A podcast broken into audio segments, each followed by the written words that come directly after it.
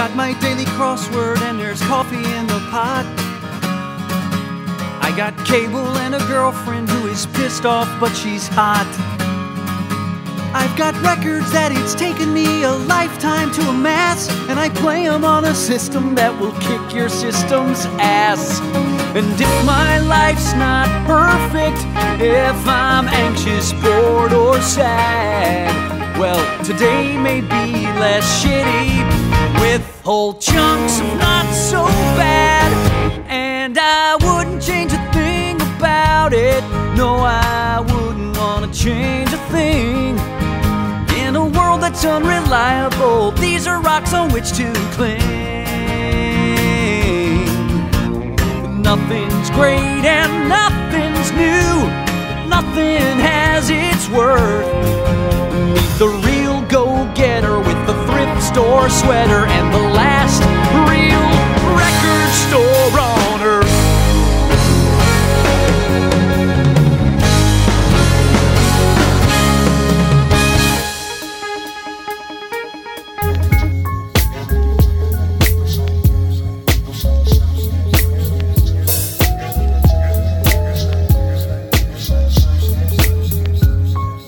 Lost in Vinyl, der Podcast für Vinylkultur und Plattenliebe.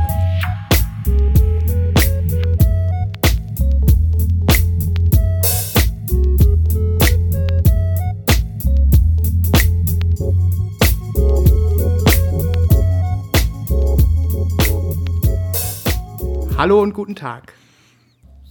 Herzlich guten willkommen. Abend, guten Morgen. Gut, gut. Was Ja, guten noch? Tag ist am besten, ne?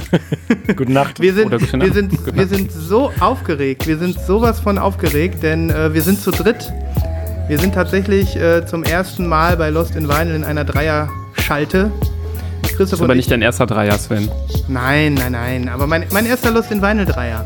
Christoph und Mhm. ich haben es äh, letzte Woche schon angekündigt. Nibras ist back. Ähm, He's back. He's back in, back He's in back. äh, live.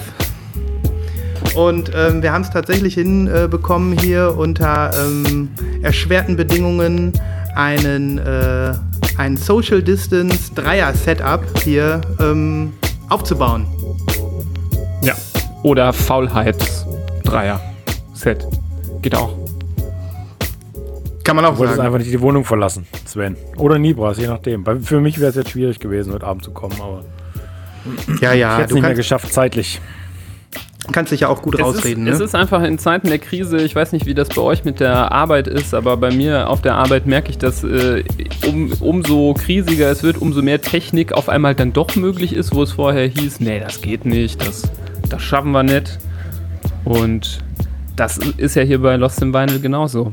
Wir äh, äh, äh, schreiten in Sphären, wo wir sonst nie angekommen wären ohne die Pandemie.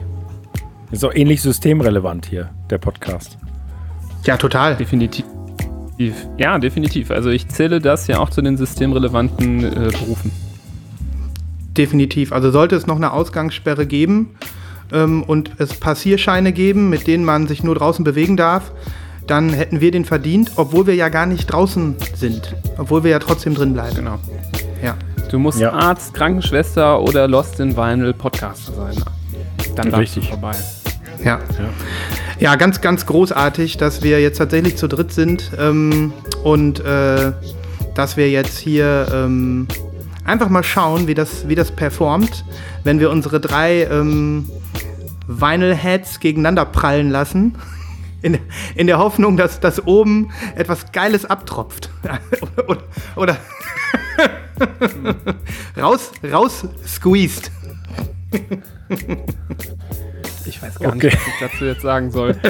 Also, auch nicht. Ich bin ein das hast du jetzt so, so verstörend erklärt, dass, äh, dass äh, ja, Squeeze, squeeze du doch mal, Sven. Direkt, also ich, ich wollte es nur möglichst bildlich darstellen. Wir sehen uns ja hier, die Zuhörer, die sehen uns ja jetzt gerade nicht. Und ähm, damit ihr ungefähr so ein kleines bisschen so eine Idee davon bekommt, was jetzt hier gerade für eine Stimmung ist, wie das, wie das funkt unter uns, wie die, ähm, wie, wie wir am liebsten schon links und rechts so wie, wie mit einer Pizza auf den Händen, aber es ist jeweils eine Platte, hier schon in das Setting rein schlittern. Und ähm, wir wissen gar nicht, wer anfangen soll. Ja. Aber Nibras, äh, Nibras, Nibras. Wo, wo warst Ja, du denn so, wo, wo warst du denn so lange? Wo warst du so lange? Du bist den Hörern was schuldig. Du musst dich kurz erklären. Du warst seit vier Folgen, warst du abtrünnig. Ja. Warst du, warst du war gar im im. Ausland? Warst du im Ausland oder im Wald? Im Wald, im Wald. Ich habe mich im Wald aufgehalten. Ich habe äh, meinen Personalausweis zerschnitten, habe ein Baumhaus gebaut, habe überlegt, könnte ich mal machen.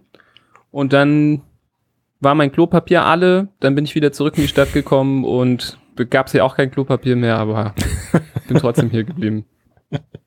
Ah ja. Ich war ein bisschen im Urlaub, ich war äh, verreist, da bin ich zurückgekommen. Dann muss man erstmal sein Leben wieder ordnen, wenn man mal zwei Wochen raus ist. Das ist ja so heutzutage. Hm. Hm. Wenn du zwei Wochen Urlaub hast, musst du zwei Wochen drumherum mindestens auch leiden, indem du dir das freischeffelst. Deswegen war die Zeit knapp. Ja, und dann sind vier Folgen schnell äh, an einem vorbeigezogen. Ne? Das stimmt. Und dann kam auch Ihr hattet noch. ja aber auch eine Taktfrequenz wie so ein 17-Jähriger. Dabei Ja, sind wir ja. doch die Alten. Ja, ich sage, ja, ihr seid richtig äh, frisch noch drauf und ähm, da ist äh, einiges abgetropft, wie Sven sagen würde, und da habe ich kurz, konnte ich kurz nicht mithalten. Ja, Ja, aber das ist die anfängliche Geilheit so ein bisschen auch, ne? so, ein kleines bisschen. Ja, nee, nee, nee wir, wir haben eine Mission, das haben wir hier schnell, ähm, das haben wir hier schnell behauptet und bis jetzt auch eingehalten. Wir haben die Mission Schallplatten-Dauerfeuer auf alle Selbstisolationsmenschen da draußen und das haben wir bis jetzt eingehalten. Ne? Da können Ja. wir, da können wir, können wir stolz sein, aber auch froh, dass wir einfach uns selber schön beschäftigen. Mit dem Reden über Schallplatten. Nee, das ist Ja. wunderbar. Ich glaube, ich glaube, wir müssen äh, jetzt nur noch lernen, wie wir nicht zu viele Redepausen machen, weil wir Angst haben, zu dritt hier zu kollidieren, sprachtechnisch. Da entschuldigen wir uns jetzt äh, schon mal für, aber ich glaube, das wird sich gleich noch äh, eingrooven. Also mir darf man Auf gerne äh, auch mal einfach ins Wort fallen, weil da tropft ich nicht nehme immer so ähnlich. Sinnvolles ab. Ja. Bei mir kommt eh nicht viel Sinnvolles raus, deswegen okay. Das stimmt, ja. Gut, Leute, ich habe sowas krasses heute auf Lager. Ich, ähm, ich werde euch mit, mit der wirklich harten Musikkultur konfrontieren. Und ich weiß gar nicht, ob, ich, ob das meine Kragenweite ist hier. Ähm, ich hab, möchte einfach mit euch über ein Album reden, ähm, wo man wahrscheinlich, wo schon Bücher drüber geschrieben worden sind. Und ähm, ich mache das todesmutig und wagemutig, obwohl ich mich gar nicht kompetent fühle, über dieses Album zu reden. So. Ähm, das wollte ich nur schon mal so announcen. Einfach um mal die Messlatte hier ein bisschen zu setzen. Jetzt Aber ich muss auch nicht, ich muss auch nicht anfangen. Bogen gespannt. Ja, ja, Jetzt ja. hast du den Bogen wirklich Ist das das sehr Ding, was du gespannt. letzte Woche angekündigt hast? Jawohl, es ist das Ding, was ich Mhm. letzte Woche angekündigt habe. Und ich bin sehr, sehr froh, dass äh, du schon die Zeit hast, das ein bisschen sacken zu lassen, äh, Christoph. Und ich bin sehr, sehr froh, dass ich zumindest von Nibras weiß, dass er das Album besitzt. Das, Oh. Also Nibas, du ich sag's dir nochmal, Aufmerksamkeit. du hast das ja äh, wahrscheinlich gehört, aber ich sag's dir nochmal, ich bin nicht drauf gekommen. 50-Jähriges feiert das Album dieses Jahr. Ich habe mir den Kopf Also- zertrümmert diese Woche, um rauszufinden, welches das sein kann, aber Also von 19. Also ich weiß es nicht. Hm. 1970 erschienen, 1969 aufgenommen. Ich kann jetzt ähm, im ersten Moment klingen wie jemand, der sich mit dem Album auskennt, aber ich kann euch nur sagen, das tue ich nicht. Alles, was ich gleich ähm, raushaue an gesundem Halbwissen, habe ich selbst noch ergoogelt. Ich befinde mich da gerade ähm, am Anfang. Aber ist nicht Velvet Underground und Nico. ey, das hätte ich auch gerade, aber das ist glaube ich von 67 oder so. Nein, nein, obwohl es ein guter Tipp Ja, ist. das ist echt, ja. Stimmt, das ist nicht 70. Hm, hm. Mhm. Ja, hm. ich glaube, ich habe schon ein paar jetzt von 1970 kriege ich, glaube ich, jetzt auch nicht so einfach raus. Muss ein paar mehr Tipps geben, in welche Richtung es geht vielleicht. Hm, Vielleicht, vielleicht ähm, äh, äh, müssen wir ja auch gar nicht unbedingt ein Ratespiel draus machen, es sei denn, ihr wollt unbedingt. Ähm, es, äh, weil, weil es einfach äh, viel zu sagen gibt. Ich zieh's einfach mal, okay? Seid ihr bereit?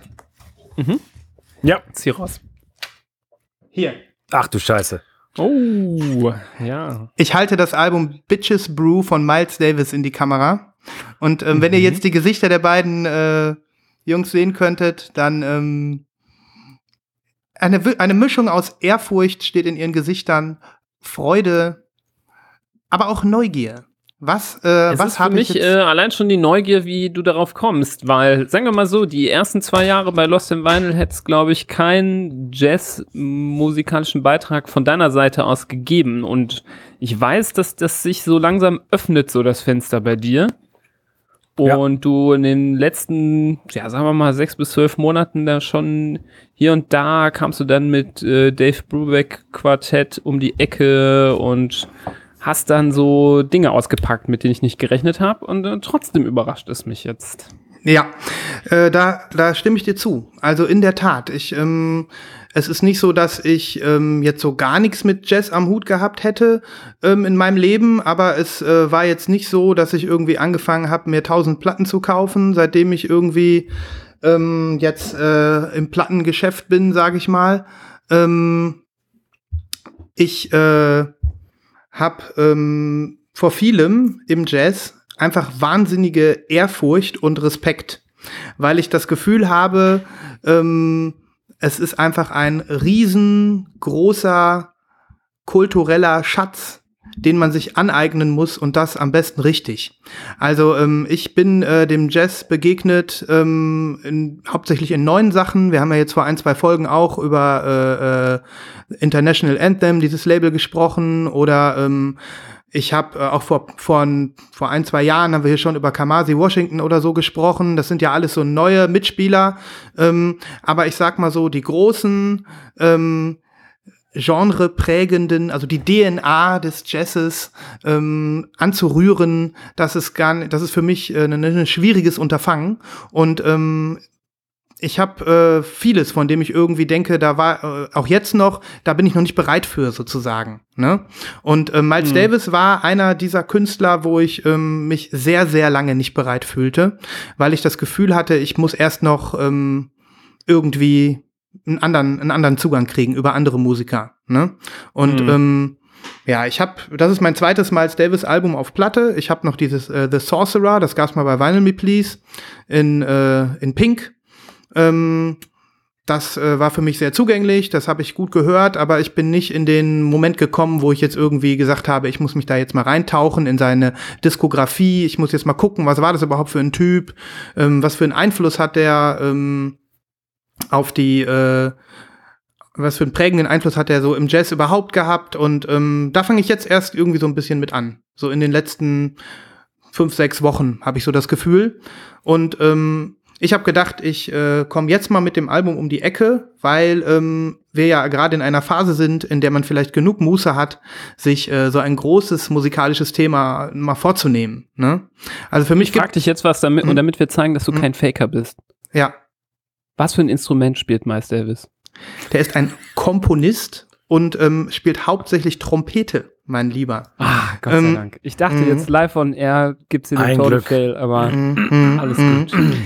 Aber Freunde, ich ähm, habe ja angekündigt, dass ich, ähm, dass ich ein Noob bin, was ihn angeht, und ähm, dass ich froh bin, dass ich euch beiden jetzt hier an der Seite habe und wir vielleicht ähm, ein kleines bisschen um dieses Album gemeinsam herumtanzen können und vielleicht das ein oder andere informative Finding für den Hörer ähm, oder äh, so oder für uns selbst noch mal noch mal rausziehen aus diesem Gespräch äh, in der Hoffnung, dass wir alle ein bisschen schlauer hier weggehen. So, aus diesem, aus diesem Teil der, der, der, der heutigen Show. So, habt ihr da Bock drauf? Also oder? bevor wir jetzt hier ähm, rumnörden über Musikgeschichte, gib uns noch mal die harten Fakten. Du hast die Platte gerade nur so angerissen. Zeig die doch mal. Ist sie jetzt irgendwie farbig oder so?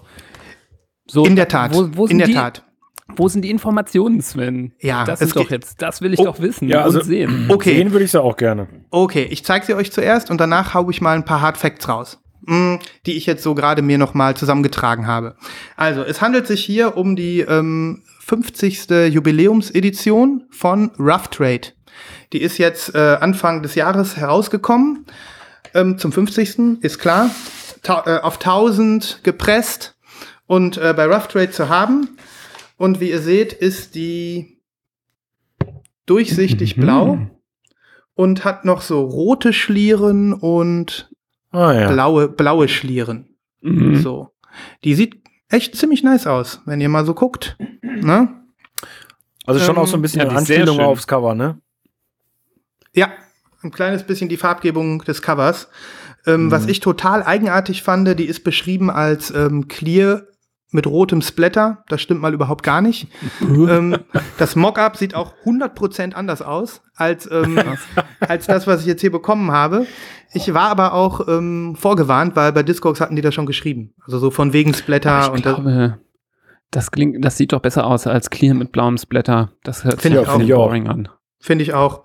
Also ich finde die echt schön. Es passt auch irgendwie super cool zu diesen ähm, Columbia Patches. Die, ähm, die Optik gefällt mir sehr, sehr gut. Und das war für mich dann auch so der Grund. Ich, ähm, na klar, das, das Album vom Cover her kennt, glaube ich, irgendwie jeder. Ne, dieses ikonische, wunderschöne Albumcover. Ähm, und äh, auch mir war es natürlich bekannt und ähm, ich habe äh, öfter schon gedacht, ob ich mir jetzt nicht einfach mal kaufen soll. Dann habe ich immer wieder aus genannten Gründen zurückgeschreckt, weil ich äh, noch nicht bereit war für Miles Davis. Und das war jetzt so ein Moment. Da habe ich gedacht, da kam jetzt einiges zusammen und ähm, jetzt widme ich mich dem Ganzen mal. Okay, mhm. also diese, diese Pressung ist noch verfügbar äh, für euch da draußen. Die kann man äh, auch über deutsche Retailer kriegen, komischerweise. Ich habe sie nicht Was? bei Rough Trade bestellt, sondern bei JPC. Da gab sie. Ehrlich? Ja, tatsächlich. Ähm, ich glaube, 9, 29 Euro oder so. Bam. Ne? Cool. Das ist ja wirklich ja, seltsam. Bam. Also, wenn, ja. wenn sie das mal mit allen Rough Trade Exclusives machen würden, das wäre echt geil. Fände ich auch cool. Ja, was kann ich sagen über, ähm, über Bitches Brew? Also, ähm, es ist eines von drei Alben, so wie ich jetzt gelesen habe, die äh, Miles Davis in der Diskografie hat, über die gesagt wird, sie haben den Jazz verändert. Und zwar maßgeblich. Die haben also quasi das Spiel verändert. Und ähm, das äh, erste war 1957, Birth of the Cool. Das war ähm, ein Album, was äh, im Prinzip so ein bisschen den Übergang von der Untergattung Bebop zum sogenannten Cool Jazz hin ähm, bezeichnet hat.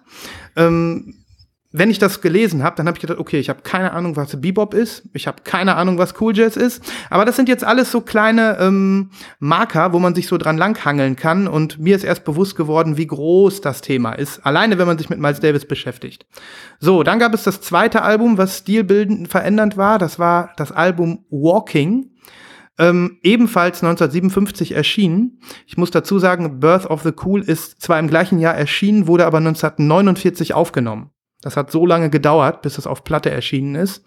Ähm, so, da ist dann, äh, dann hat er mal eben das Genre Hard Bop damit begründet. und ähm, dann im Jahr 1970 das äh, besagte Album, von dem wir hier sprechen, Bitches Brew. Ähm, da hat äh, Miles Davis und seine Band, ähm, seine Musiker, die er dazu eingeladen hat, zu den Sessions, ähm, das erste Mal Jazz- und Rock-Elemente miteinander vermischt. Und äh, daraus ist dann später das ähm, Genre Fusion Jazz entstanden. Was also bis heute noch äh, in seinen Ausläufern ähm, weiter evolviert, sozusagen, sich weiterentwickelt.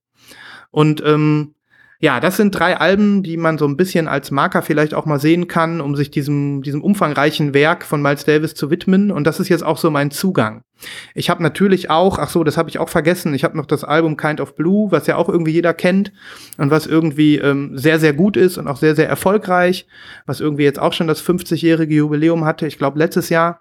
Ähm, das wurde jetzt komischerweise hier nicht genannt. Das ist ein Album, was natürlich einen, einen, entsprechenden Erfolg hat und ein entsprechend gutes Album ist, aber es ist jetzt keins dieser drei stilprägenden Album, Alben des Miles Davis. Offensichtlich. Also sind wahrscheinlich eher stilwechselprägend. Also das mhm. sind wahrscheinlich Alben, die so einen Umschwung äh, markieren. Das sind wahrscheinlich dann nicht die die, die besten oder die beliebtesten Alben, sondern die, die äh, zeigen, wie sich was verändert hat, wo man wahrscheinlich, wenn man die drei hintereinander hört, denkt, ah, das ist wahrscheinlich gar nicht der gleiche.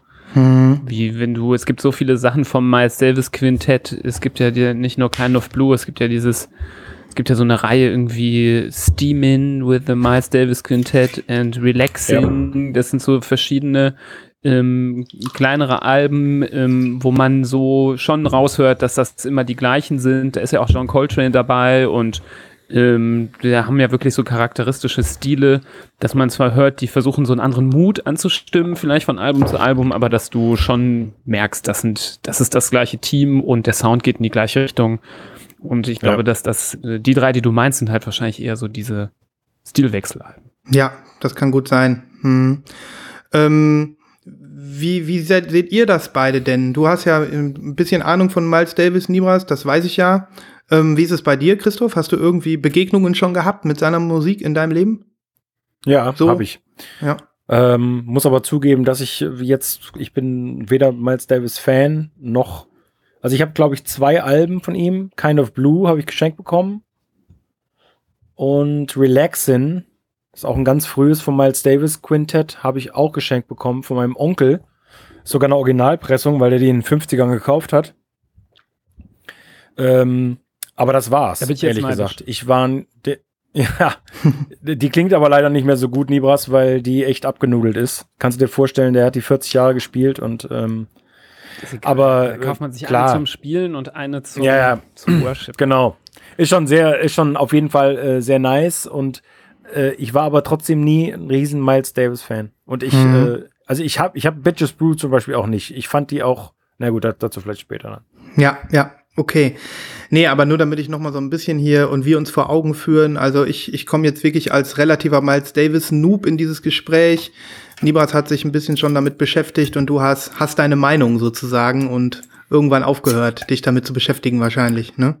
Ja. Mm, ja, also ich sag mal, ähm, ich find's total großartig. Also der Typ äh, ist natürlich eine Lichtgestalt des Jazz, äh, unvergleichlicher Typ. Wenn du dir auch über, wenn du dir auch überlegst, wie lang der im Business war, ähm, also wie lange der aufgenommen hat einfach äh, und wie viel Phasen der durchlebt hat, das können nur wenig Jazzleute, glaube ich, von sich behaupten.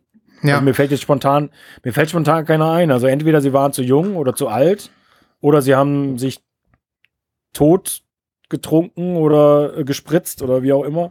Also mhm. wenn ich an Coltrane denke zum Beispiel, der hat ja gar nicht genug Zeit gehabt. ja, ähm, der, äh, der gute Miles war 48 Jahre ähm, Musiker im Musikgeschäft, habe ich vorhin noch mal so gelesen. Das ist echt ganz schön heftig, wenn man sich das mal so überlegt. Ne? 48 Jahre dabei, also das muss man erstmal erstmal hinkriegen, glaube ich. Mhm. Ja, ähm, und äh, John Coltrane, wie Nibras ja gerade schon gesagt hat, das habe ich auch gelesen, war lange auch sein Weggefährte Ne? Witzigerweise auch ähm, markierte Bitches Brew so ein bisschen auch den Moment, in dem er sich von seinen, sage ich mal, Leisten getrennt hat, der Miles Davis. Ähm, so auch ähm, John Coltrane wurde nämlich erwähnt in dem Zusammenhang. Ähm, es gab so eine Zeit in den, ähm, wann war das? Lass mich mal eben gucken. Das war äh, ja kurz vor der Aufnahme des Albums, so 68, 67, so wo eigentlich Jazz nicht mehr so die große Rolle gespielt hat. Ähm, wir wissen alle, da begann äh, der Sommer der Liebe äh, 68 und ähm, Rockmusik war auf dem Vormarsch. Rockmusik war das ähm, war, war, war die Musik, in der sich die ähm, die Ideale der der Jugend manifestiert haben, in der sich die Gefühle und das ähm, das äh, äh, Leben wieder gespiegelt hat. Und ähm, Jazz war nicht abgemeldet, aber Jazz war zu dem Zeitpunkt, ähm, so wie ich jetzt äh, gelesen habe, ähm, zu verkopft für viele Leute und hatte auch ein gewisses Level erreicht, einen gewissen Grad der Komplexität erreicht und in dem Zusammenhang wurde John Coltrane erwähnt, ähm, der nicht mehr jeden mitgenommen hat. Da gab es dann so ein Zitat von Miles Davis, was ich gelesen habe. Zu dem Zeitpunkt ähm, waren seine Konzerte waren nicht mehr ausgebucht. Er hat vor halbleeren Rängen gesessen und die Leute haben eher alle ähm, sich dem Rock zugewendet. Und ähm, sein Management hat dann irgendwann mal gesagt, so Junge, ich schicke dich jetzt auf Tour mit Neil Young und Crazy Horse als Vorband. Und ähm, das war für ihn so ein ziemlich krasser Aff Affront oder Affront, wie man so sagt, weil er ähm, das überhaupt nicht einsehen konnte. Er meinte, ach du Scheiße, das geht doch gar nicht. Ähm, und hat das abgewehrt. Ähm, es ist dann aber, dann hat er sich mit Neil Young aber beschäftigt zu dem Zeitpunkt, weil er irgendwie gedacht hat, was, was soll das denn? Wieso soll ich bei dem als Vorband spielen? Und das waren für ihn auch so, aber dann maßgebliche Impulse, sich eben, ähm, ja, diesen, Komp diesen Kompositionen von Bitches Brew langsam mal zu öffnen, weil, weil da ja eben genau das passiert. Er hat Rock-Elemente verwendet im Jazz. Das war so ein Wendepunkt. Und ähm, ja, deswegen fand ich es jetzt auch witzig, dass du nochmal John Coltrane erwähnt hast, niemals, weil ähm, das war wirklich ähm, die Phase, wo die Jazz also wirklich äh, in, in die Komplexität getrieben haben und irgendwann damit das Ganze auch eher wieder in die, in die Kellerbars gebracht haben. Jazz war Pop lange Zeit. Die Popmusik, ne? Und wurde wirklich von Rockmusik abgelöst in den 68ern. Fand ich ganz spannend, das so, das so zu lesen, ja. Ähm, dann gibt es den guten alten Carlos Santana, wer kennt ihn nicht, ne? Der hat über, über Bitches Brew gesagt, ähm, was sagte er? Ähm, er empfindet die Musik von Bitches Brew, als ob ein Jahr Musikgeschichte New Yorks komprimiert in 25 Minuten wäre. in diesem Album. Das, äh, das klingt, das klingt nach, nach einer krassen Aussage, finde ich. Und ähm, wenn man sowas das ist ein liest. Doppelalbum, oder? Äh, ist ein Doppelalbum. Ähm, er spricht jetzt witzigerweise nur von dem Song Bitches Brew, Ah, okay. der 26 Minuten 58 geht. okay. Ja. Ja, ich, ich habe sowas im Gedächtnis, aber ich habe die Platte, wenn überhaupt, nur einmal komplett gehört. Hm, hm. Und, und wenn ich sowas lese, das, das habe ich halt auch gelesen jetzt so im Vorfeld, dann, ähm, das, das macht mich neugierig. Dann denke ich so, ähm, ich, ich muss das erleben. Ich muss das auch erleben, was, ähm, was zum Beispiel hier Carlos Santana ähm, gesagt hat. Ähm, ich möchte dieses Geheimnis lüften. Ich möchte das verstehen, was das zu ähm, herausragender Musik macht. Denn ähm, als ich vor, vor, keine Ahnung, ein paar Jahren das erste Mal ähm, das Album gehört habe, da habe ich gedacht, okay, alles klar, ist jetzt nicht mein Stil und habe es wieder weggelegt. Ne? Und ähm, das, äh, da, so, solche Zitate machen mich dann neugierig und das ist, äh, da warte ich immer nur auf den Moment, bis ich bereit bin für die Musik. Und ich hätte auch nicht gedacht, dass es Bitches Brew ist, was mich dann letzten Endes jetzt ähm, äh, äh, zu diesem heiligen Gral des Jazzes Miles Davis äh, greifen lässt. Aber es ist nun mal so. Ich muss jetzt damit leben. Ne? Und das bis jetzt macht mir auch Spaß. Also ich bin noch, ich bin noch so ein bisschen am Anfang. Ja, was kann ich noch sagen? Was hat mich mutig gemacht, ähm, dieses, äh, dieses Album anzuhören? Ähm, es gibt die, ähm, in, zumindest in der Originalpressung und in, ich glaube, nicht bei allen Pressungen, bei meiner hier aber auch, sind äh, Liner Notes. Ich weiß nicht, hast du die auch, Nibras? Bei deiner Kopie? Ich habe die jetzt gerade hier nicht liegen. Ja. Ähm, aber vermutlich schon. Ich bin Okay. nicht sicher. Ja, ich habe ähm, hab mir die durchgelesen, die stehen auch eins zu eins so bei Wikipedia, das war noch bevor ich dann das Album geshoppt habe.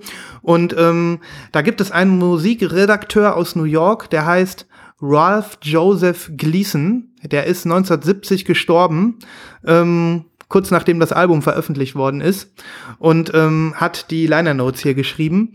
Und ähm, das hat mich dann so ein kleines bisschen ähm, beruhigt, weil ich gedacht habe, ich muss ja gar kein kein Jazz-Experte sein, um dieses Album hören zu können, denn da äh, steht folgendes Zitat gleich am Anfang. Mm, There is so much to say about this music.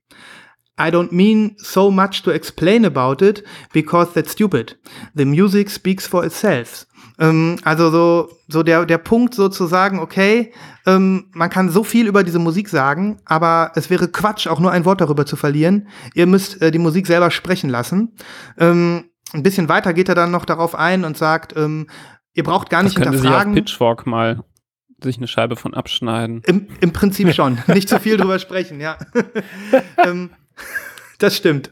Ähm, im, später in den Liner Notes spricht er dann noch davon, dass es eigentlich ähm, gar nicht darauf ankommt, dass man immer herausfindet, wel, wer hat jetzt hier welchen Bass gespielt und wie stark war die Seite gespannt und welche Aufnahmetechnik wurde hier verwendet. Ähm, er sagt dann einfach nur, es interessiert uns doch auch nicht, wenn wir uns ein Bild von Picasso angucken, ähm, welchen Pinsel er benutzt hat. Ne? Lasst das Werk auf euch wirken als Kunst, als, äh, als, als Objekt. Und ähm, das hat mich dann, das wollte ich euch noch so mitgeben, hat mich dann mutig gemacht, zu sagen, okay, lass dich einfach mal drauf ein. So. Und da bin ich jetzt bei. Und ähm, Ja, ist ja auch, ist auch sehr gut, weil ich, ich sag's ja immer wieder, ich bin ja großer Kritiker von Musikkritik. Also ich finde das ja wirklich echt schwierig manchmal. Gerade im Pitchfork habe ich ja genannt als Beispiel, wie da teilweise Dinge zerfleddert werden. Und das verändert die eigene Meinung selbst, wenn man eigentlich total überzeugt ist. Das merke ich immer wieder, wie man dann ähm, dann was liest über ein Album, wo man gedacht hat, oh, das ist cool, mal gucken, das hat bestimmt 8, Komma irgendwas bei Pitchfork, dann machst du das auf, dann hat das irgendwie 6, Komma, 5, Komma und dann fängst du an so zu lesen und dann auf einmal hörst du alles irgendwie anders und fängst auch an, ah ja, vielleicht war das Album vorher doch irgendwie besser und so.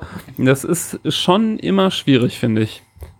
Ja. Nibras, ich, ich sag dir mal was. Ich habe mir, hab mir erlaubt, mal nebenbei zu googeln ähm, und habe gefunden die Pitchfork Review von Bitches Brew von der Legacy Edition von 2010, also die 40-jähriges. Und äh, deswegen muss ich gerade so lachen, weil der erste Satz ist One of the most unfuckwithable records of the 20th century gets another pair of reissue releases. The better of the two being this Legacy Edition. Und sie bewerten es mit 9,5, was ja für Pitchfork äh, quasi äh, mehr als der Ritterschlag ist. ich, ja, ich kann mich nicht erinnern, dass ich schon jemals ein Album bei denen über 9 gesehen hätte, glaube ich. Oder zumindest glaub, nicht über 9,5.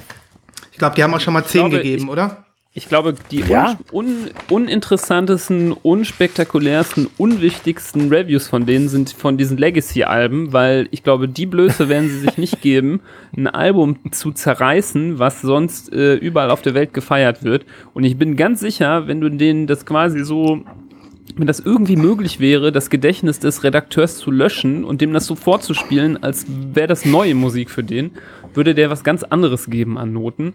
Das könnte und, gut sein, ähm, ja.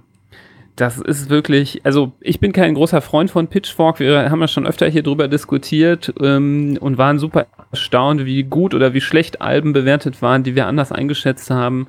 Aber es ist immer interessant mal zu gucken. Aber ich, ich finde das sehr gut, was dieser ähm, gestorbene, gestorbene Mann da, der Herr Gleason, geschrieben hat ähm, auf dem Album. Hm. Ja. Okay. Ähm, ja, also ich kann euch nur zustimmen. Also mit, mit, mit Kritiken ist das so eine Sache. Und ähm, es ist einfach schön, wenn man sich frisch, frisch einem Album widmen kann, aber es sollte uns auch nicht davon abhalten, eben diese großen Alben zu hören, diese Unfuckable Records, wie, wie der Christoph gerade vorgelesen hat. Ähm, denn äh, ich, ich glaube schon, dass es auch teilweise seine Berechtigung hat. Wenn also, wenn also ein Album wirklich jetzt ähm, über die, über 40, 50 Jahre immer noch nicht in Vergessenheit geraten ist, dann hat das seine Qualitäten. Ne?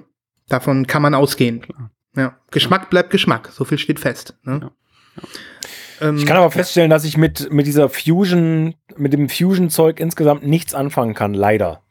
hm. Aber äh, du kannst dir vorstellen, nach deinem äh, äh, feurigen äh, Vortrag gerade, werde ich natürlich morgen dieses Album versuchen zu hören, zumindest in Teilen. Vielleicht erstmal den Song. Und ähm, dann hoffentlich meine, hoffentlich meine Meinung nochmal revidieren. Mal gucken. hm, hm. Also Ich kann nur, so von meinem Senf kann ich dazugeben, das ist, äh, da äh, bin ich bestimmt fuckable dafür, dass ich das jetzt sage. Ähm, aber ich, äh, für mich ist es nicht ganz weit oben auf meiner Liste der äh, liebsten Miles Davis Alben. Ich bin mehr so der Freund, der noch nicht äh, Crossover-Zeit mit Rock, wo sie halt äh, schon noch eher dieses äh, Cool Jazz gemacht haben, was, äh, wo wir eben drüber gesprochen haben, gerade im, im, in Form des Quintetts.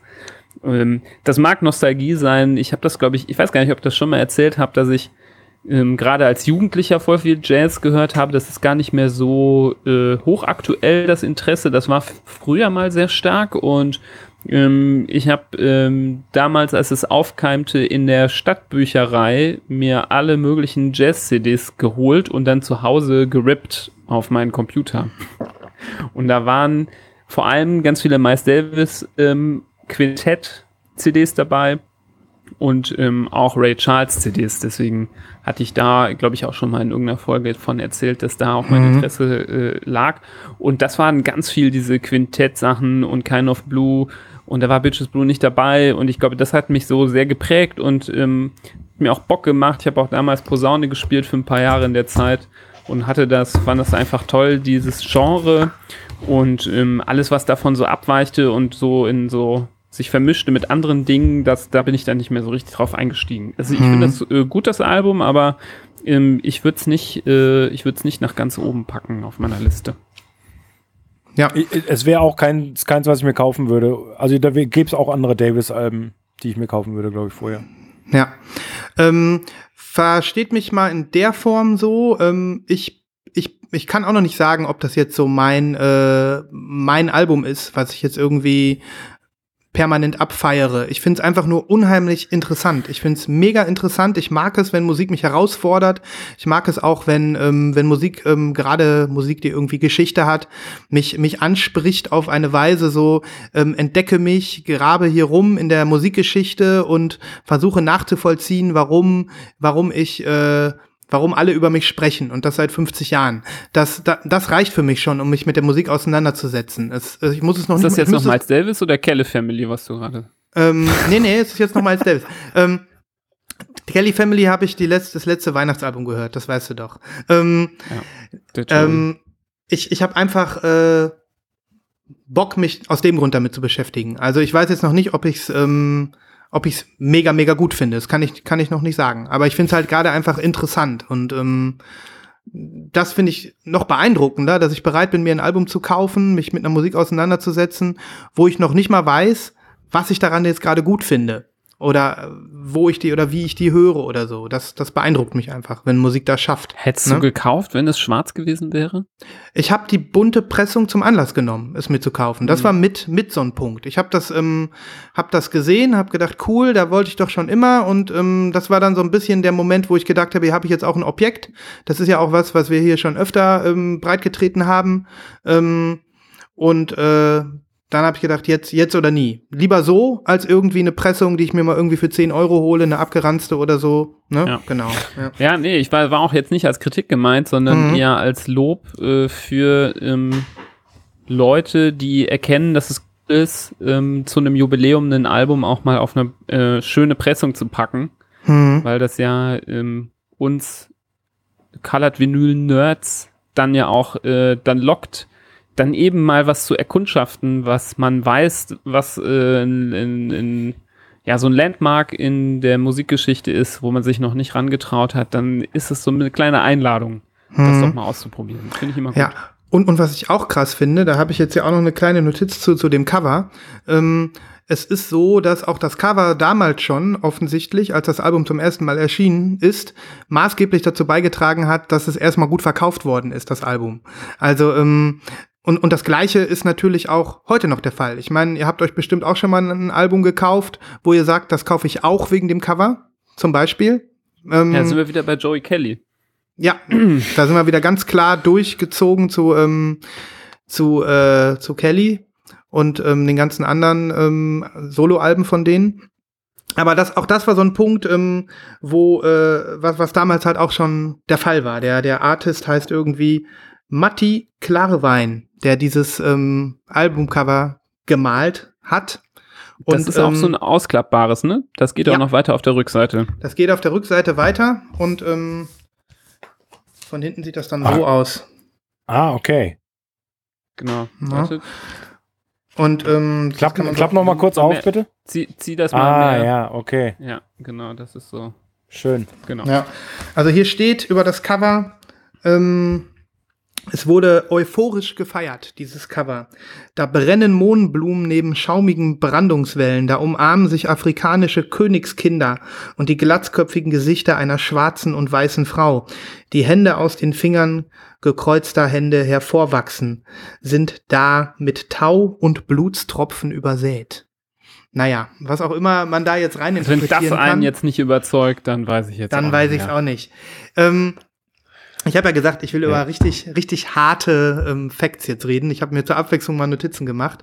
Ähm, ja, deswegen, ähm, ich finde es einfach ein, ein tolles Objekt. Es ist ein, es ist ein ähm, in der Musikgeschichte geronnenes, es ist ein geronnenes Stück Musik, was ähm, vielleicht auch in weiteren 50 Jahren noch besprochen wird. Und ich äh, für mich habe festgestellt, als hin und wieder ähm, bin ich offen für so ein Album, dann bin ich bereit dafür. Das habe ich jetzt hier und ich lade euch ein, ähm, vielleicht auch noch mal reinzuhören. Genau.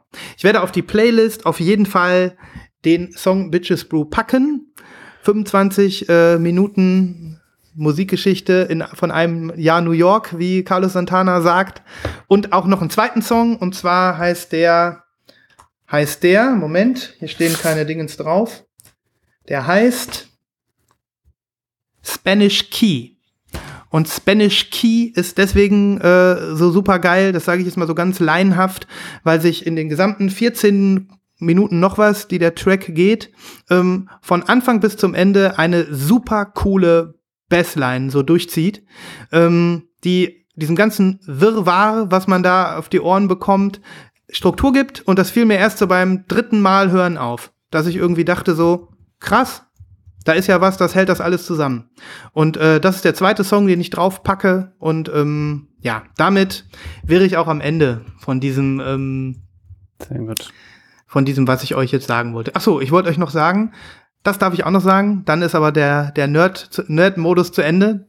Ähm, Bitches Brew war deswegen auch so ein ähm, besonderes Album, weil es auch so ein kleines bisschen die äh, Aufnahmemodalität im Jazz verändert hat. Bislang gab es ähm, viele Live-Aufnahmen, das ähm, sieht man ja auch bei älteren Jazz-Alben, das sind dann oft Konzerte oder sowas oder irgendwelche Live-Mitschnitte, die berühmt geworden sind, in Albenform gegossen wurden ähm, oder irgendwelche Aufnahmen aus mehreren Jahren, die dann irgendwann zu Alben gepackt wurden und ähm, Studioaufnahmen kamen natürlich auch dazu, aber dann waren das halt hauptsächlich Live-Sets, die eingespielt worden sind und zum Album gemacht worden sind.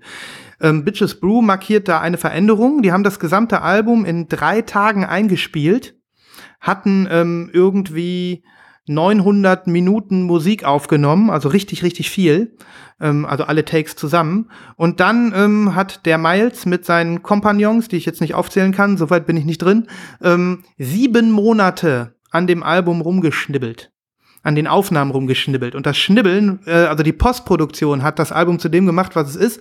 Und ähm, das äh, Schnibbeln war in dem Moment auch noch wörtlich zu nehmen, weil die hatten ja Tonbänder. Die mussten wirklich mit Schere und Klebstoff da ähm, das, das Album rausschnibbeln sozusagen. Und ähm, ja, das fand ich noch beachtlich und das hat dann auch noch mal so ein bisschen für, also ähm, war noch mal, noch mal so ein Change in der, in der Produktion, so vom, vom Live auf Live-Take zur Produktion im Jazz, offensichtlich. Ja. Da muss ich ganz ehrlich sagen, da, da wundert es mich, dass sie zum 50-Jährigen jetzt nicht so die 30 LP-Box zum Album mit den kompletten Sessions rausbringen, um dem Vinyl-Liebhaber nochmal die letzten Euro, Euronen aus der Tasche zu quetschen. Ja. Mit einem T-Shirt, fünf Buttons, äh, Ja. was noch? Kappe. Noch einem, noch einem Slipmat mit dem tollen Gesicht drauf, das sich mit dem Mondblumen küsst. Hm. Und ein Joey Kelly-Autogramm, weil er ist ja tot. Ne? Ist so. Macht Joey Kelly dann. Ich finde, der sollte da übernehmen, Das kann, man, eindeutig. das kann man immer noch mal reinlegen. Das Ja. ist lebenswert wert. So, Freunde, jetzt ist mein Pathos äh, zerschossen. Ich habe nichts mehr, nichts mehr auf Lager. Jetzt äh, gebe ich, gebe ich ab. Also Wenn ihr ich äh, werde es auf jeden Fall morgen auch noch mal hören. Das hast du schon erreicht bei mir. da freue ich mich. Ja. Ich muss allerdings warten, bis ich alleine zu, zu Hause bin. Mach den Scheiß aus. Macht die Scheiße aus! Ist die Musik kaputt? Okay, wer, wer mag, wer will. Was muss denn da laufen, wenn du nicht alleine zu Hause bist? Nein, das meiste kann ich, äh, das, das, mei- das meiste kann ich laufen lassen. Ja. Ähm, das allermeiste sogar. Aber es, äh, also wenn es dann so richtig experimentell wird, ähm, so so spiritual, spiritual Jazz äh, Sachen, Ambient, Drone, Musik, da hört es dann auf. Also äh, da gibt es immer den gleichen Spruch und das kann ich auch nachvollziehen. Und die Kinder, äh, keine Ahnung, also die, die Kinder hören ihren, ihren, ihren Kram und aber ansonsten sind die alle sehr liberal eigentlich. Aber das ist ja so schon so ein Running Gag gewesen, weil Sven und ich die letzten Wochen eben darüber gesprochen haben, dass ja meistens so ist, ne, dass, ähm, keine Ahnung, auf Instagram tun immer alle so, als ob man ständig irgendwelche total abgefahrenen Platten auflegt und alle sitzen zu Hause happy um den Kaffeetisch rum und äh, genießen hier zur ähm, äh, Death Heaven Metal Platte äh, ihren Kaffee und Kuchen. Das ist ja Blödsinn. Also macht ja kein Schwein. Ja. Ja. ja. Mal abgesehen davon, Nee, dass, also- die, dass die wenigsten Leute Also den ich ganzen Tag Platten schon immer äh, Mutter von Rammstein auf, wenn ich Gäste da habe, zum Beispiel. Kein, also bei, bei mir funktioniert das ohne Probleme. ja. Dürfen denn deine Ja, Kinder da- deine Platten? ja, Oder äh, es no dürfen touch? sie. Nee, nee, die, die dürfen das. Aber ich habe ihnen schon auch äh, genauestens erklärt, wie das geschehen muss. Okay. Gibt es da so eine Horrorstory? äh, Haben die schon mal was geschrottet? Nee, haben sie noch nicht. Also sie sind ein bisschen unvorsichtig, gerade hier unten, äh, keine Ahnung, die Videokonsole steht genau neben dem Plattenspieler. Wenn hier äh, wenn hier Andrang ist äh, und dann vergisst man mal, dass irgendwie noch ein Plattencover auf, auf dem Sofa liegt, bevor man da drauf springt, aber das haben sie auch hingekriegt irgendwie, dass das, das, ja. Wie schlecht Dass das spricht für irgendwie funktioniert. Erziehung. Äh, lustigerweise ist es ja so, dass die, dass Kinder grundsätzlich, würde ich mal sagen, auch, äh, da sind wir vielleicht beim Thema immer noch, äh, nach Cover entscheiden und nicht nach der Musik zuerst. Also ich kann mich noch Mhm. gut erinnern, als, äh, als äh, hier unsere Nummer zwei sehr klein war noch, drei oder dreieinhalb, da fand der ähm, das Autobahn-Cover von Kraftwerk so geil.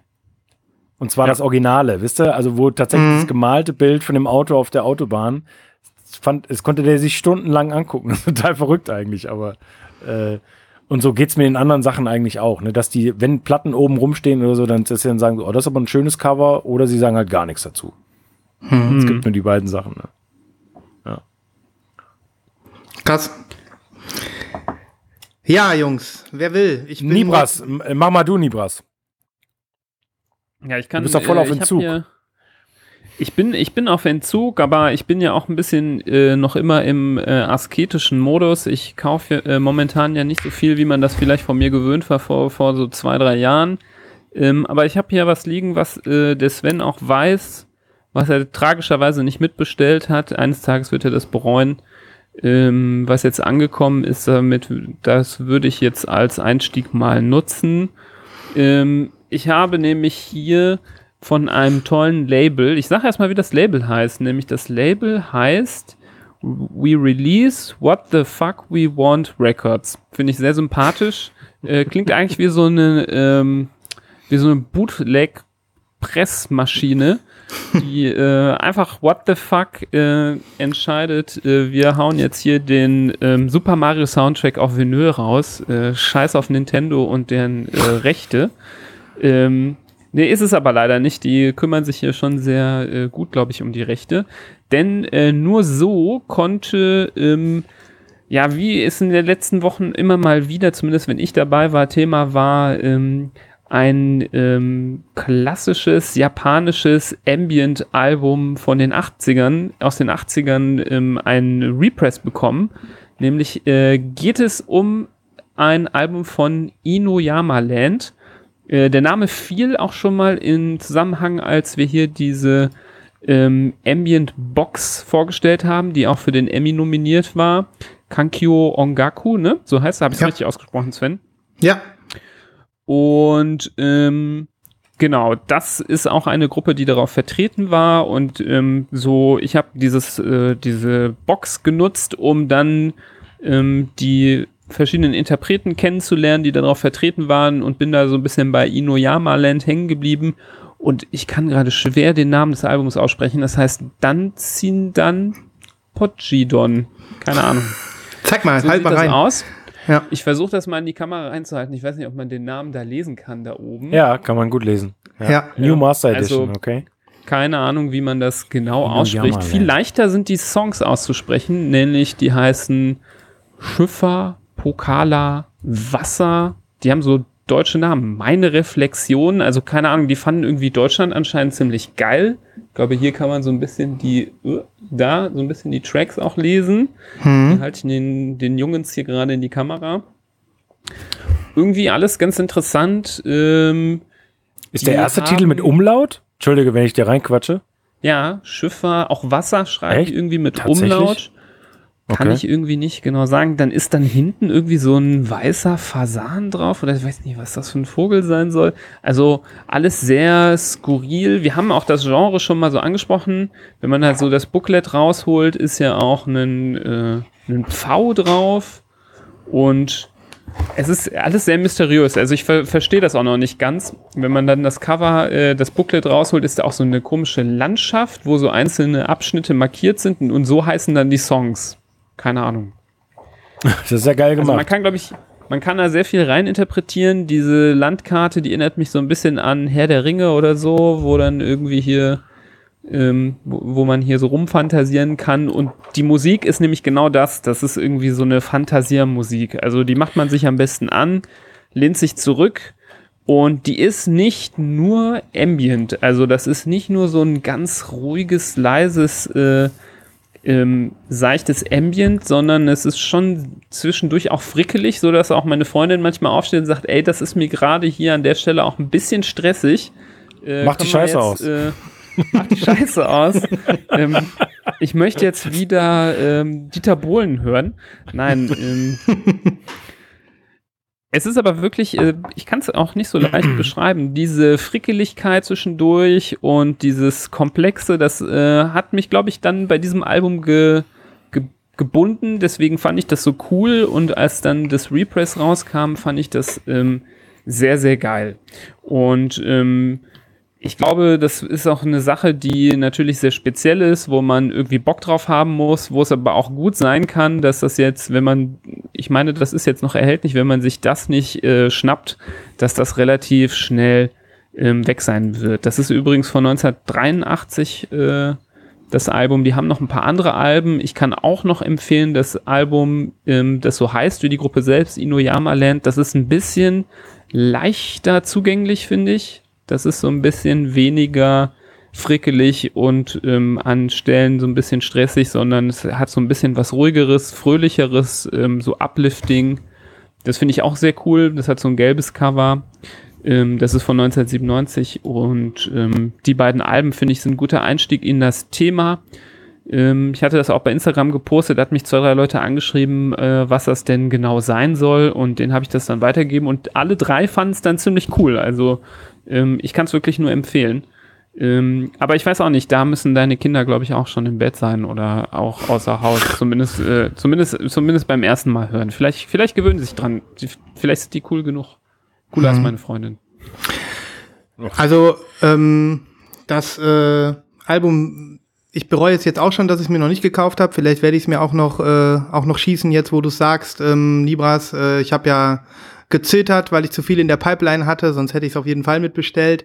Ähm, und äh, ja, ich äh, kann noch über Inuyama Land sagen, ähm, dass das wohl offensichtlich ähm, ein Projekt ist, ein ähm, musikalisches Projekt, in dem auch die Mitglieder wohl über, es gibt schon seit 30, 30 Jahren oder 40 Jahren jetzt, die haben irgendwie Ende der 80er angefangen mit, ähm, mit ihrem Projekt und da waren auch wohl wechselnde japanische Musiker so ein bisschen dabei. Im Kern sind das aber irgendwie zwei Leute und ähm, die haben nicht nur so Studiomusik gemacht, sondern die haben auch so ähm, keine Ahnung, Kunstgalerien vertont, so Inst Musikinstallationen gemacht über die Jahre in verschiedensten, ähm, zu verschiedensten Gegebenheiten so.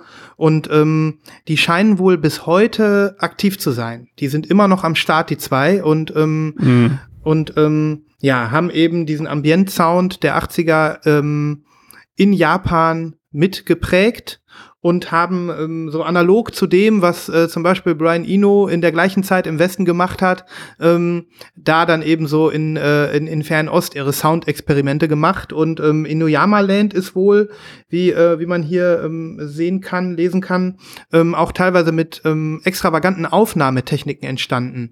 Also in einem Song, da hört man wohl irgendwie so Wasser, ähm, wie das fließt und ähm, mhm. das haben die mit so einem speziellen Wasserkanalisierungssystem, was sie extra gebaut haben dafür ähm, und wo so Mikrofone eingebaut waren, ähm, dann irgendwie auch ganz spektakulär aufgenommen, diese, diese, diese, ähm, diese Töne sozusagen.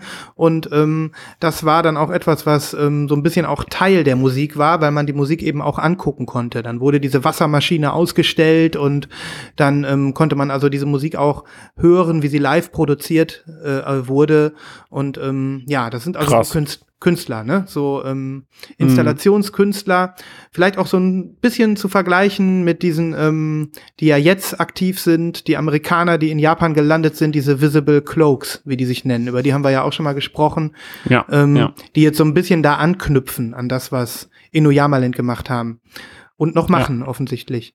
Ähm, das. Album übrigens, ähm, lese ich ja auch gerade, ähm, Danzindan Poidon, Poidion oder wie man auch immer man es ausspricht, ähm, ist produziert worden von Harumi Hosono. Der ist Mitglied von Yellow Magic Orchestra, über das wir ja auch vor ein paar Folgen gesprochen haben.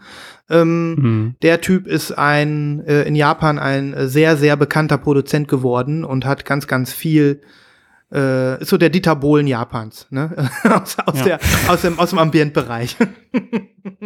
ja. Also ich finde es ich find's erstaunlich, wie, wie, wie wenig ich äh, beitragen kann zu diesem Thema. Ich habe immer mehr das Gefühl, dass ihr in Düsseldorf äh, im Schulcurriculum irgendwie schon irgendwie japanische Musik und Pop und Essenskultur irgendwie drin habt. Das ist tatsächlich ein bisschen peinlich, aber gerade nach. Ja, man kriegt das hier tatsächlich äh, lokal äh, schon viel mit, auch so mit der japanischen Kultur. Und, ja, ist schon verrückt ähm, bei euch, auf jeden Fall.